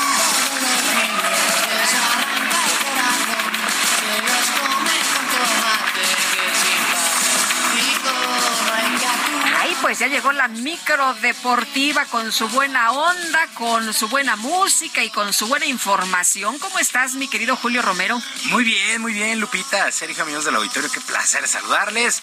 A muy alto precio, pero llegamos a la otra orilla. Por fin es viernes. Muy alto precio. estuvo. Estábamos, sí, la verdad es que estábamos platicando ahorita ahí en cabina. Sí. ¿No les costó trabajo esta semana? ¿Qué crees? A mí se me pasó rapidito. Sí, se a mí me pasó me- súper rápido. Tuvimos muchísimas cosas que hacer, que entre la fiesta de la mamá y, todo el- Eso sí. y toda la chamba. Eso No, sí, bueno, como que agarramos la fiesta rápido. media semana y ya llegó cansado el caballo. Pero aquí estamos. Aquí Es que ustedes se la siguen, oye. Bueno, es que también no tiene uno llenadera y de repente, pues cuando uno ya no le ponen toques. Decía uno de nuestros radioescuchas, y que la fiesta te acompañe. Y que la fiesta te acompañe. Pero bueno, lo que sí arrancó es la fiesta del fútbol mexicano. Continuaron los duelos de ida de los cuartos de final del torneo de clausura. Y por lo pronto, el día de ayer, con tanto de Julián Quiñones al minuto 42, el Atlas venció 1 por 0 a las Chivas Rayadas del Guadalajara en la cancha del estadio Jalisco. Las Chivas incluso se dieron el lujo de fallar un penalti. Benjamín Mora, técnico del Atlas, fue muy mesurado en sus declaraciones, ya que sabe, falta el duelo de vuelta el domingo y de visita. La ventaja que tenemos hoy es de un gol, eh, pero no, no, no me parece para nada que sea una ventaja para, para sentir que estamos eh, hechos, ¿no? Para nada. Nosotros vamos a ir a jugar como si no tuviésemos ventaja, vamos a ir a, al otro 50% que nos corresponde de la llave, a jugar lo mejor posible, a seguir eh, concentrados. Lucha de gigantes con bien. Y sí, le salió un tanto barato al conjunto de las Chivas. Por su parte, Beljo Paunovic, entrenador del rebaño, quien por cierto se está estrenando esta campaña en el fútbol mexicano, salió contento del Estadio Jalisco a pesar de la derrota parcial. Tenemos total fe de que esto es remontable, le vamos a dar la vuelta 100%. Yo pienso que hoy eh, el equipo ha estado bien.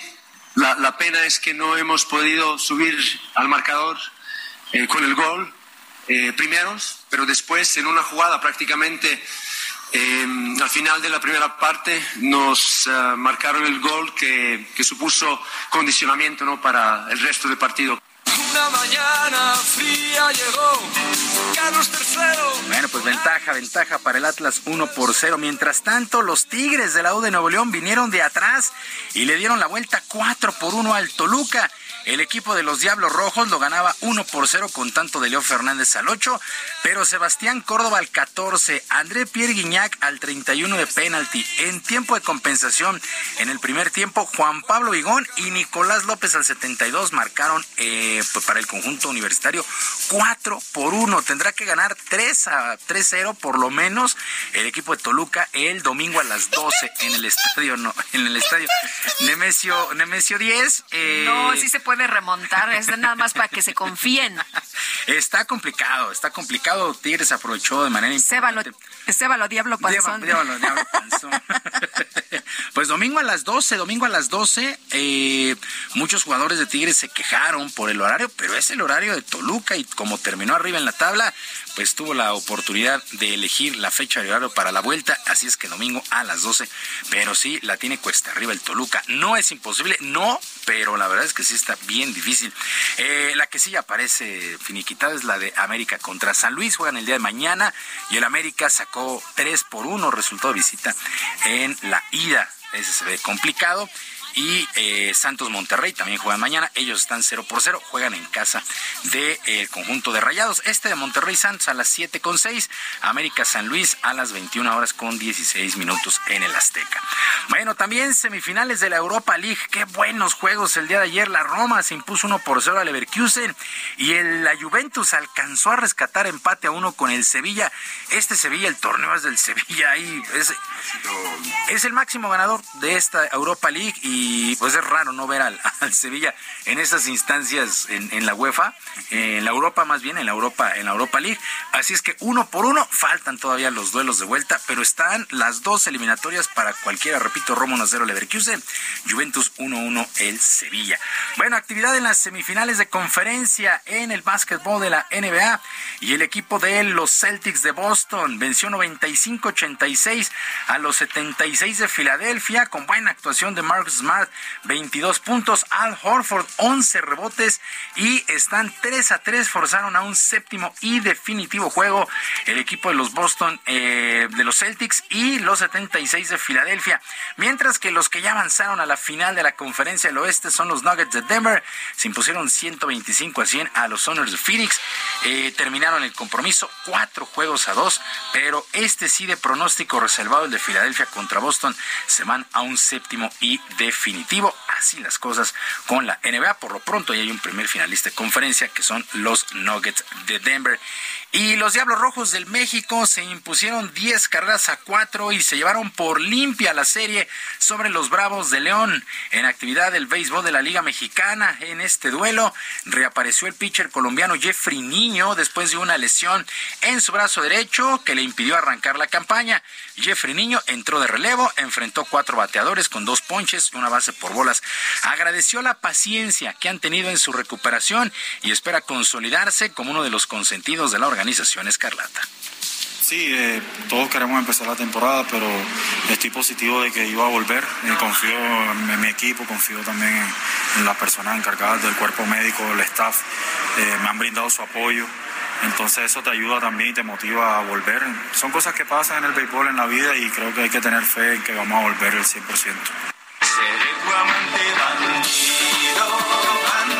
Los Diablos, que hay que recordarlo, el pasado lunes, eh, más bien el domingo, despidieron a Juan Gabriel Castro como su manager y está Víctor Bojorques como interino, pero por lo pronto ya ganaron por limpia la serie de eh, media semana y de visita. El día de hoy se estarán enfrentando a los Pericos de Puebla en el Estadio de los Hermanos Cerdán. Y se dio a conocer el calendario oficial, ya oficial de la próxima temporada en el fútbol americano de la NFL. Esto sí te interesa, Sergio. La campaña arranca jueves 7 con el duelo entre los Leones de Detroit y los campeones jefes de Kansas City. Está flojonzón, ¿no? Esperábamos un partido para iniciar campaña más fuerte. Perdón por los aficionados de los Leones de Detroit. Bueno, el coreback Aaron Rodgers tendrá su debut con los Jets de Nueva York en el primer lunes por la noche y se enfrenta nada más y nada menos que a Josh Allen, porque se enfrentan a los Bills de Buffalo el primer lunes por la noche.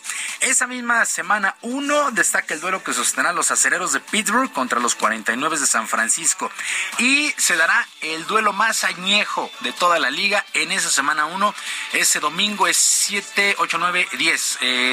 los empacadores de Green Bay contra los Osos de Chicago en la semana 1. Así para arrancar. Digo, ese lo hubieran puesto Usualmente es como en la cuarta, quinta semana, este, porque yo he ido varias veces a ese juego. Es el que es, en Chicago, me imagino, ¿no? Bueno, no sé. Eh, sí, pero es, es semana uno, o sea, la semana uno, quiere decir que es en septiembre. Ajá. Pues es, es este, el 7, 8, 9, el 10 de septiembre. A ver si me puedo domingo, domingo 10 de septiembre. Bueno, en Chicago, ya me dijeron que sí, en Chicago. Este, aquí tengo mi asesor. sí, no, pues este, está, el, muy es el, empacador ah, por excelencia. El, el rival, el rival interno. Así es. ¿No? Eh, pues mira, ya puedes ir apartando la fecha. Es 10 de septiembre, domingo 10 de septiembre. Pero así es. Yo insisto, bueno, este juego de Detroit, Kansas City, ah, medio flojón para, para juego inaugural, pero bueno, así se presentan los campeones con Patrick Mahomes, con los jefes de Kansas City, pero se espera una muy buena campaña. Decíamos el día de ayer, hay cinco fechas, hay cinco fechas que serán fuera de los Estados Unidos. Se jugará en Wembley, en Londres, se jugará en Tottenham y se jugará en Frankfurt, en Alemania. Son cinco fechas. México no está contemplado por la remodelación que va a sufrir el Estadio Azteca por el Mundial de Fútbol del 2026. Se platicaba ahí si la NFL México con Arturo Olivén hubiera presionado un poquito para que el juego se hubiera ido a Monterrey, a Guadalajara. Los escenarios ahí están. En Monterrey, sobre todo, ahí es un estadio. además de que hay dos estadios muy buenos, la afición es espectacular. Sí, y entonces eh, ahí queda la duda si habría que haber presionado un poquito más para que este juego se trasladara. Yo pienso que la logística es complicada y la NFL no quiere meterse en broncas. Ya la tiene muy armada en el Estadio Azteca, como para irla a mover a otro estadio. No sé, pienso que por ahí va el asunto, pero pues este año México no, no tendrá. Lo que sí es que está garantizado para cuando quede el Estadio Azteca ya remodelado, la NFL aseguró que regresarán sí o sí, porque después de los Estados Unidos, México es el segundo país que más NFL consuma, por encima de Canadá incluso, porque ellos tienen su liga y están muy contentos con su liga. Con sus reglas muy raras, pero bueno. Exactamente, pero México es el segundo país después de Estados Unidos que más NFL consume. Sergio Lupita, amigos del auditorio, la información deportiva este viernes. Les recuerdo nuestras vías de comunicación en Twitter. Estoy en arroba jromerohb, en arroba jromerohb, además del barrio deportivo en el YouTube de lunes a viernes a las 7 de la noche con mucha diversión y por ahí si nos acordamos algo de información. Que tengan un extraordinario día, un mejor fin de semana y que por supuesto sus equipos ganen. Gracias, mi querido Julio, buen fin de semana. Buen fin de semana para todos. Yo solamente podría estudiar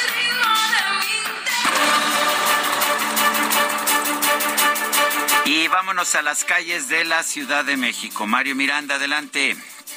¿Qué tal, Sergio? Muy buenos días. Tenemos información real de la zona sur.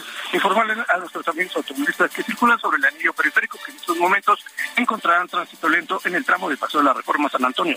Pasando este punto, la vialidad mejora en su dirección a la glorieta de San Jerónimo. En el sentido opuesto del anillo periférico de San Antonio a Reforma encontraremos buen avance. Barranca del Muerto del anillo periférico a la avenida de los Insurgentes presenta carga vehicular en ambos sentidos.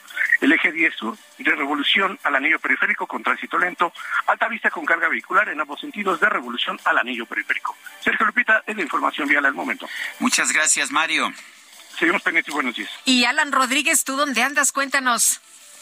Lupita, Sergio, amigos, muy buenos días. Estamos en el cruce de San Juan de Aragón y la avenida Gran Canal del Desagüe. Esto en la alcaldía de Gustavo Amadero. En este punto tenemos un corte a la circulación, un bloqueo por parte de familiares y amigos de un muchacho que se encuentra desaparecido de nombre Eduardo González Cortés, de 27 años de edad, quien desapareció en el mes de febrero de la colonia Casas Alemán y sus familiares llevan tres meses buscándolo y tratando de localizarlo. Por este motivo tenemos el corte a la circulación mientras que esperan a personal de la Fiscalía General de Justicia de la Ciudad de México para atender sus peticiones y mientras tanto tenemos como alternativa vehicular la avenida Talismán y también la avenida Ingeniero Eduardo Molina, el eje 3 Oriente. Es el reporte que tenemos, tómelo en consideración. Muy bien, muchas gracias Alan. Estamos al pendiente, muy buen día. Son las nueve de la mañana con 22 minutos y lo... Bueno, oye, es, eh, adelante, sí. Sergio, tengo información eh, que eh, tiene que ver con la oficina presupuestaria del Congreso de los Estados Unidos. Afirmó este viernes que existe un riesgo significativo de que Washington incumpla el pago de su deuda en algún momento de las dos primeras semanas de junio. Y ayer Elon Musk eh, señaló que está en pláticas para contratar a Linda Yacarino, una ejecutiva de NBC Universal, eh, como la nueva directora general, la nueva CEO de Twitter. El uh, multimillonario estadounidense ha sido pues la cabeza de Twitter desde que compró esta compañía en octubre pasado por 44 mil millones de dólares, pero ha señalado que su posición como cabeza de Twitter será temporal, eh, a pesar de que todavía no ha nombrado a un sucesor. Musk escribió en Twitter el jueves, eh, entusiasmado de anunciar que he contratado una nueva directora general para X Twitter. Va a estar empezando en unas seis semanas y ha trascendido que se trata de Linda Yacarino, quien es la principal ejecutiva de publicidad de NBC Universal. Bueno, y el ex eh, reportero gráfico Gerardo Torres Rentería fue asesinado la noche de este jueves a balazos en una comunidad de Acapulco. De acuerdo al reporte policiaco, a las nueve y media de la noche, hombres armados ingresaron a su domicilio y lo asesinaron. Torres Rentería fue camarógrafo de Telemundo y también fundador de TV Azteca Guerrero. Bueno, son las uh, nueve con veintitrés minutos. La madrugada de este viernes se registró un enfrentamiento entre grupos de la delincuencia organizada sobre la calle Valle Umbroso en la colonia Los Silos, en el suroriente de la capital de San Luis Potosí. Esta, pues este enfrentamiento dejó un saldo preliminar de dos personas muertas y varios heridos. Según información, la información disponible extraoficial, el intercambio de, de de balazos se dio al filo de las 5 de la mañana y según videos de los vecinos subidos a redes sociales se aprecia una gran intensidad de la balacera y que esta tuvo lugar con armas de alto calibre. Son las 9 con 24 minutos. Vamos a una pausa y regresamos.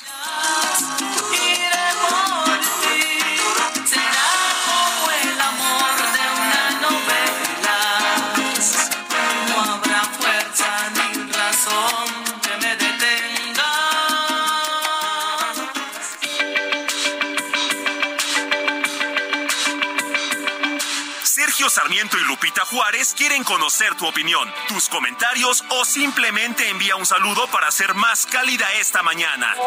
Envía tus mensajes al WhatsApp 55 20 10 96 47.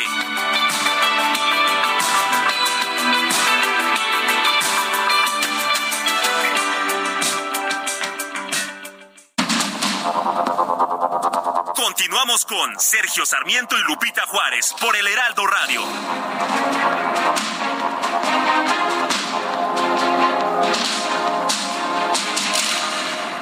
Gastrolab, historia, recetas, materia prima y un sinfín de cosas que a todos nos interesan. Amigos del Heraldo Radio, soy el chef Israel Arechiga de Gastrolab y hoy como todos los viernes quiero recordarles que en la edición impresa del Heraldo de México sale el suplemento de Gastrolab y vamos a estar hablando de cosas espectaculares, que es la cocina Nikkei, esta cocina que lleva más de 40 años de tradición, que hermana las cocinas peruanas y japonesa. Tenemos a un gran cocinero, un gran cocinero de las Islas Canarias, Borja Marrero, que viene a tomar las chinampas y hablando de las chinampas, qué mejor que una cocinera xochimilca y tradicional, Ángeles Romero, nos lleva de la mano para platicarnos del producto, la materia prima y nos va a estar hablando de recetas tradicionales y todo lo que se hizo alrededor de este gran evento. Ya saben, como todos los viernes, esto es GastroLab, que tengan un buen fin de semana y nos escuchamos el día de mañana y el día domingo en punto de la una de la tarde.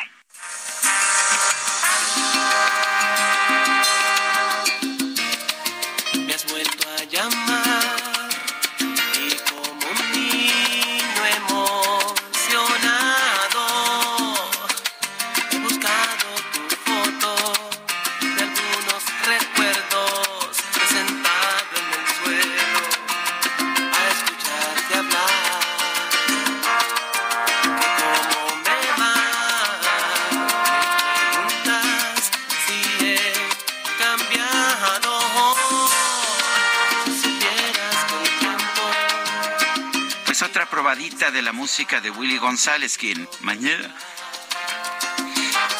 perdón, quien mañana cumple 65 eh, años. Me agarró el estómago. En el, en el mero momento. Sí, no, bueno. Pasa. Oye, quiero enviar un saludo eh, al doctor Rubén Martínez Hernández, que es neurólogo, especialista en enfermedad, eh, experto en enfermedad de Parkinson. Un eh, gran abrazo y muchas gracias por todo, doctor. Muy, muy agradecida pues también ahí lo vi en acción. Qué, qué bien. muchas gracias. Le mando un fuerte abrazo y muchos saludos. Y muchos mensajes también esta mañana. Su amiga Tala, muy buenos días. Como aclaración, Trump fue encontrado responsable ya que fue un juicio civil y no culpable y no culpable porque no fue un proceso. Tiene toda la razón. Su amiga Atala. Si en un juicio penal hay culpables o no culpables, en un juicio civil hay responsables o no responsables. Eh, Atala tiene toda la razón. Dice otra persona, los escucho todas las mañanas. Me gusta mucho su espacio noticiero, en especial Jaque Mate. Espero haberlo escrito bien. Saludos, Lupis. Sí, Jaque Mate está bien escrito. Bueno, y hola Sergio y Lupita, que tengan un excelente día. Abrazo.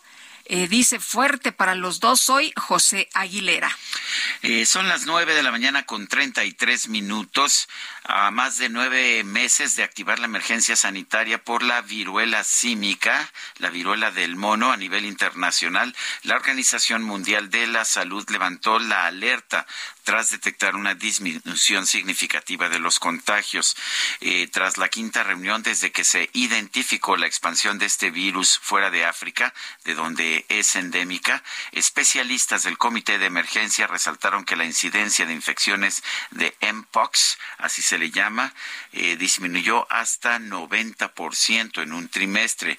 Tras alcanzar a más de un centenar de naciones, se recomendó quitar la emergencia, pues el riesgo de contraer la enfermedad se bajó a moderado a nivel global y hay dos regiones con mayor recuperación en donde el peligro de contraer la enfermedad es bajo. Es de manera que, según Tedros Adhanom Ghebreyesus, el director general de la OMS, me complace declarar que la MPOX ya no es una emergencia mundial. Esto es lo que dijo en una conferencia de prensa. El Servicio Sismológico Nacional informó que el sismo que se vivió la noche de este miércoles en la Magdalena Contreras es el más grande que se ha sentido en lo que va del año. Y Frida Valencia, adelante, ¿qué tal? Buenos días. Lupita, los saludo de nueva cuenta con muchísimo gusto y les comento que el sismo que se vivió la noche de este miércoles en la Magdalena Contreras es el más grande que se ha sentido en lo que va del año, al menos entre los movimientos telúricos con epicentro en la Ciudad de México. Esto de acuerdo con datos del propio Servicio Sismológico Nacional. Pese a que en varios edificios de la zona el movimiento de tres de magnitud fue perceptible, las más de 12.000 alertas con las que cuenta la Ciudad de México no sonaron, lo que provocó curiosidad en los habitantes de la metrópoli. Al respecto, la jefa de gobierno, Claudia Sheinbaum Pardo, explicó que la alerta sísmica no se activa con los sismos originados en el Valle de México, ya que el sistema está diseñado para alertar sobre sismos lejanos. Además, explicó que la Ciudad de México ha sido epicentro de sismos desde hace al menos 42 años. No obstante, aseguró que las magnitudes de dichos movimientos no suelen ser muy grandes. Explicó que los sismos que ocurren ocasionalmente en el Valle de México solo suelen presentar magnitudes menores a 3.8 y pueden generar aceleraciones que los hacen perceptibles solo en las zonas próximas al epicentro. Estos microsismos se encuentran en una región próxima a secuencia de eventos similares ocurridos desde 1980 81 en la zona de Mixcoac y están asociados a la activación de pequeñas fallas pertenecientes a la Sierra de las Cruces, formación que separa al Valle de México del Valle de Toluca. Además, según el recuento del organismo perteneciente a la Universidad Nacional Autónoma de México, desde el primer día del año a la fecha se han reportado 43 sismos con epicentro en la Ciudad de México, de los cuales 51% se han originado en la Magdalena Contreras. Ese sería mi reporte hasta el momento. Seguimos informando. Gracias, Frida. Muy buenos días. Los colectivos Medicamentos para Mentes Libres MX y Cero Desabasto entregaron este jueves oficios a las oficinas locales de COFEPRIS para exigir que oriente y establezca una ruta clara para que los pacientes con padecimientos mentales o neurológicos puedan adquirir los medicamentos que requieren. Recordemos que los medicamentos para pacientes, eh, para pacientes de esta naturaleza, pues uh, los pacientes ya no han podido encontrar medicamentos porque con la nacionalización, entre comillas, del litio, pues uh, ya los medicamentos con litio han desaparecido. Andrés Castañeda es vocero del colectivo Cero Desabasto, lo tenemos en la línea telefónica. Andrés Castañeda, gracias por tomar nuestra llamada. Hola, buenos días, ¿cómo están? ¿Qué tan grave es la escasez de medicamentos para pacientes eh, con padecimientos mentales o neurológicos? Eh, pues mira, sé que sí estamos viviendo eh, en México un, un, desabasto pues prácticamente absoluto en, en varios claves medicamentos específicos. Eh, estamos hablando de, de, de varios medicamentos que, que, abarcan enfermedades que van desde trastorno por déficit de atención, trastorno bipolar. Hola Andrés. ah. Y tenemos... Eh, hola. Ah, sí, es que, bueno, pues, es, es que, que se nos cortó, se nos cortó un momentito.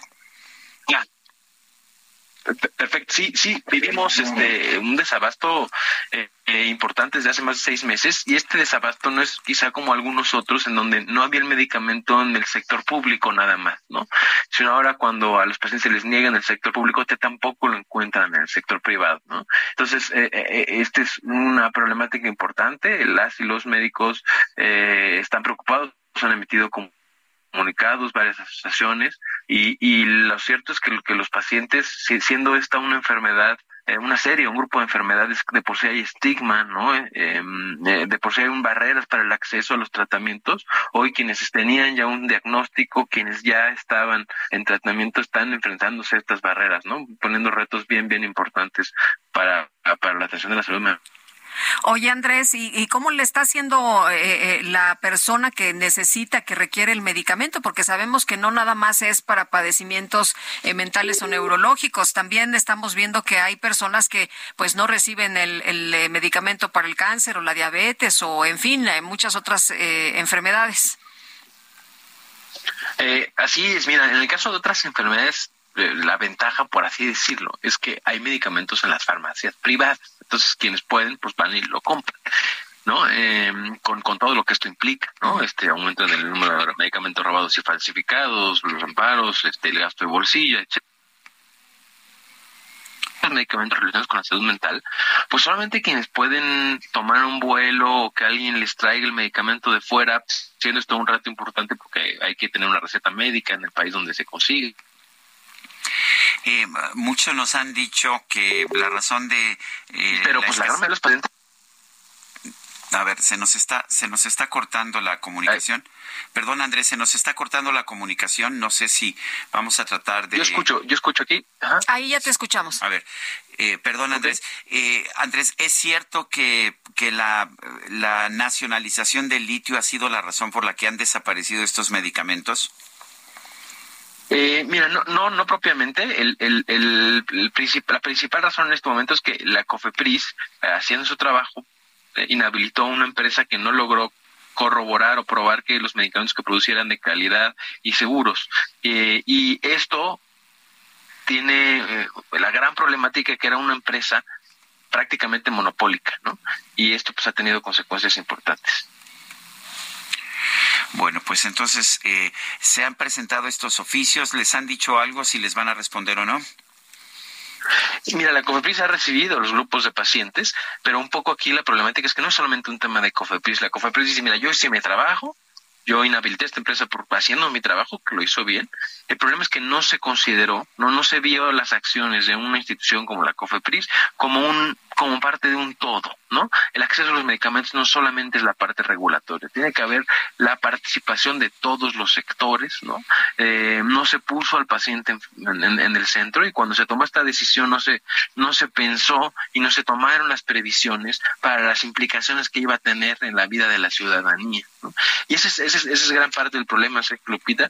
nosotros hemos venido ya desde hace un buen tiempo, siendo que en México hace falta una política farmacéutica nacional que nos permita sentar a todo el sector coordinarnos y crear una estrategia a largo plazo, identificando vulnerabilidades, en la soberanía en acceso a los medicamentos, le podríamos decir, para que no nos vuelva a pasar, porque así como este rubro, hay otros que, que también corren peligro, ¿no? Bueno, pues a Andrés Castañeda, vocero del colectivo Cero Desabasto, gracias por conversar con nosotros. Gracias a ustedes. Invitar al auditorio, si no reciben su medicamento, son profesionales de salud y no tienen medicamentos para poder eh, dar a sus pacientes, ayúdenos a reportar en cerodesabasto.org. Muy bien, gracias. Y efectivamente hemos estado sufriendo muchísimo por... Ah, por falta de medicamentos desde el inicio de este de este gobierno. Bueno, y Efren N, quien agredió a su expareja Carmen Sánchez con ácido en 2024, ayer fue sentenciado a 48 años y 8 meses de cárcel por feminicidio en grado de tentativa. Carmen eh, Sánchez, defensora de los derechos de las mujeres, gracias por platicar con nosotros esta mañana. Muy buenos días. Hola, Carmen. Bueno, algo pasó ahí con la comunicación. Hemos Estábamos bien, ¿eh? Estábamos bien con las comunicaciones, pero algo pasó y bueno, la anterior entrevista se nos complicó un poquito y ahora estamos tratando de localizar a Carmen eh, Sánchez, que por cierto ayer se hacía eh, mención de la importancia, de la relevancia de esta sentencia, no nada más en eh, México, sino en América Latina, después de nueve largos años. decía Carmen en su cuenta de Twitter, le arrancamos un pedazo de justicia al Estado mexicano mexicano. Carmen, qué gusto saludarte. ¿Cómo estás? Muy buenos días. Hola, buenos días. Oye, ayer vi una fotografía tuya eh, donde estabas con los brazos extendidos y con la fotografía eh, de, de Fren eh, feminicida y, decía pena máxima, pena máxima. ¿Cómo, ¿Cómo viste por fin esta sentencia después de nueve años? pues mira, la verdad es que es una sentencia histórica eh, nunca pensé que llegaría a este momento. Em, pues han sido casi una década ya eh, los que he atravesado eh, por un proceso en el que no solo me enfrenté a la violencia machista del hombre que intentó asesinarme con el ácido, sino también a la violencia institucional. creo que, que estamos abriendo una puerta para que se castiguen de manera pues ejemplar este tipo de violencia tan extrema, no tan atroz, eh, que estamos viviendo las mujeres aquí en México. En la, es, es, la sentencia es, es bastante fuerte, ¿no? Son 48 años y 8 meses. ¿Esto las deja satisfechas? Eh, no, eh, la verdad es que no. Creo que la justicia eh, tiene que ser eh, pues pronta y expedita. La justicia que no es eh, que no llega pronto no es justicia. Sin embargo reconozco eh, pues esta sentencia eh, y en este momento pues yo quiero dedicarle este gran triunfo a todas estas mujeres que hemos sobrevivido a esta este tipo de violencia a la violencia química no en en este momento está Liliana Fernández de Nuevo León eh, quienes se encuentran en un hospital. Hace unos días su vida estuvo em, en riesgo y, lleva ya casi tres semanas dentro de un hospital, ¿no? Ella sigue en espera de justicia. Le dedico este triunfo a Ana Saldaña, víctima de violencia química que tiene que huir de su país sin justicia.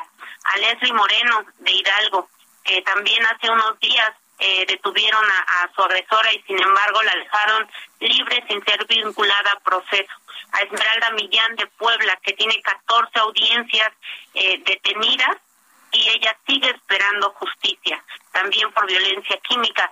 A María López, que lleva 34 años esperando, eh, pues que se reconozca este tipo de violencia.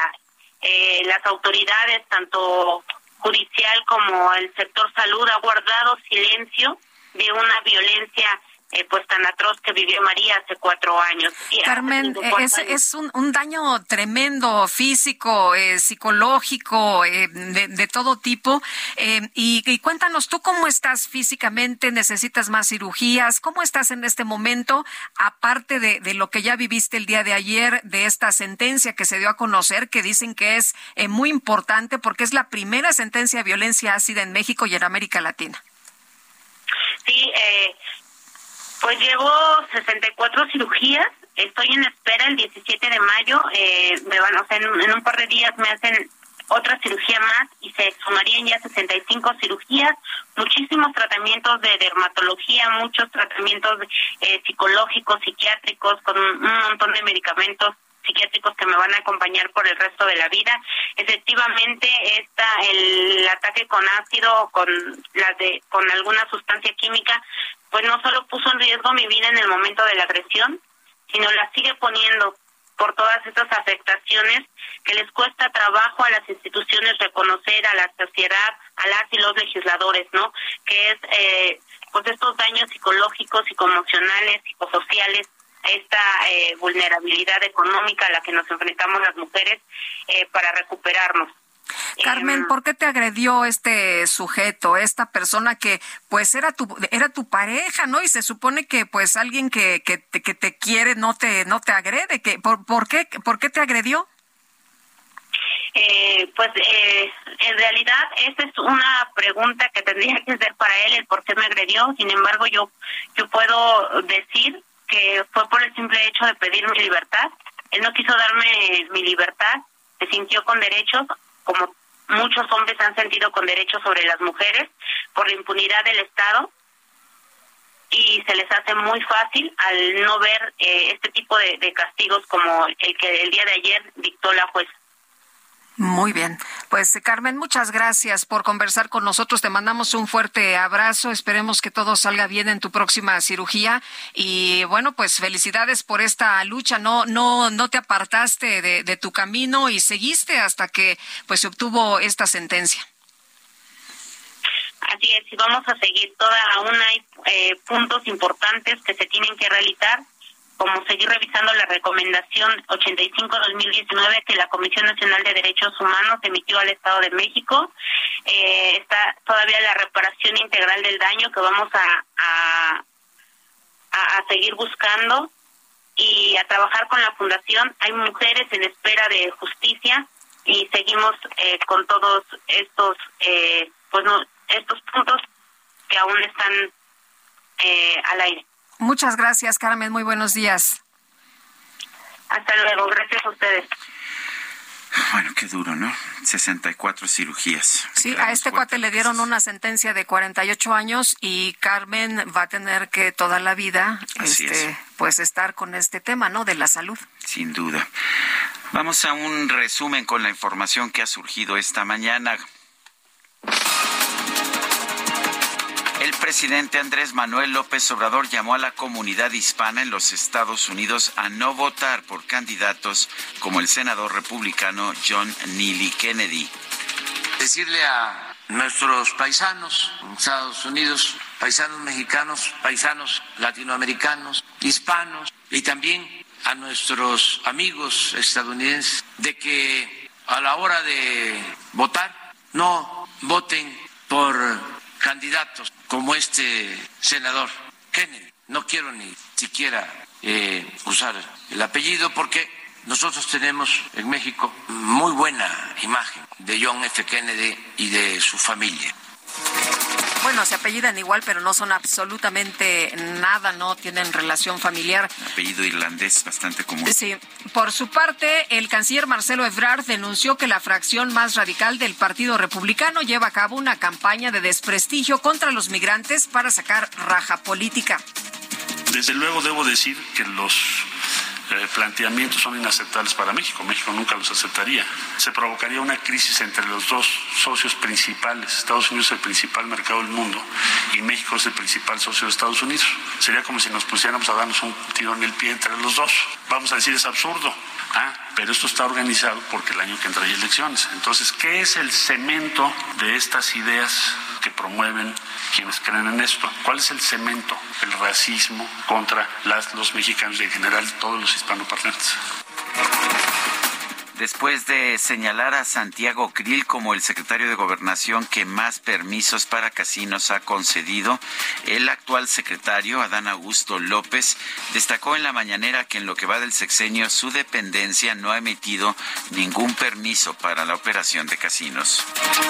Las autoridades de Ucrania informaron que el próximo sábado el presidente Volodymyr Zelensky va a viajar a Roma para reunirse con su homólogo de Italia, Sergio Mattarella. El gobierno de China anunció que va a enviar a un representante especial a distintos países europeos, incluyendo Ucrania y Rusia, para tratar de buscar una solución política al conflicto entre estas dos naciones. Medios estadounidenses reportan que Linda Yacarino, jefa de publicidad de NBC Universal, se encuentra en negociaciones con el empresario Elon Musk para convertirse en la nueva directora ejecutiva de Twitter.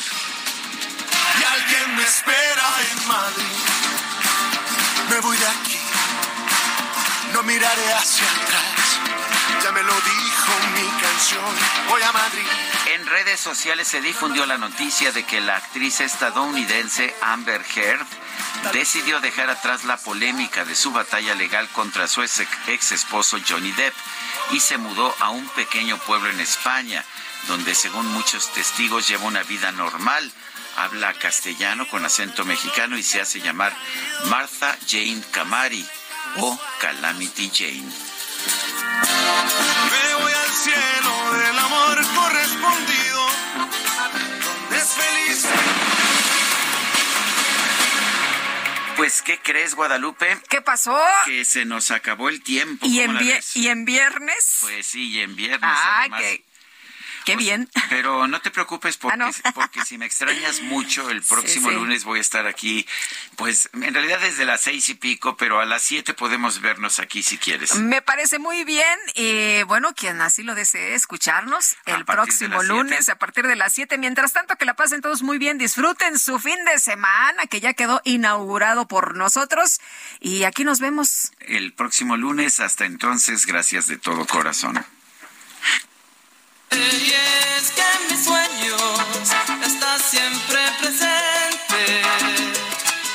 que quiera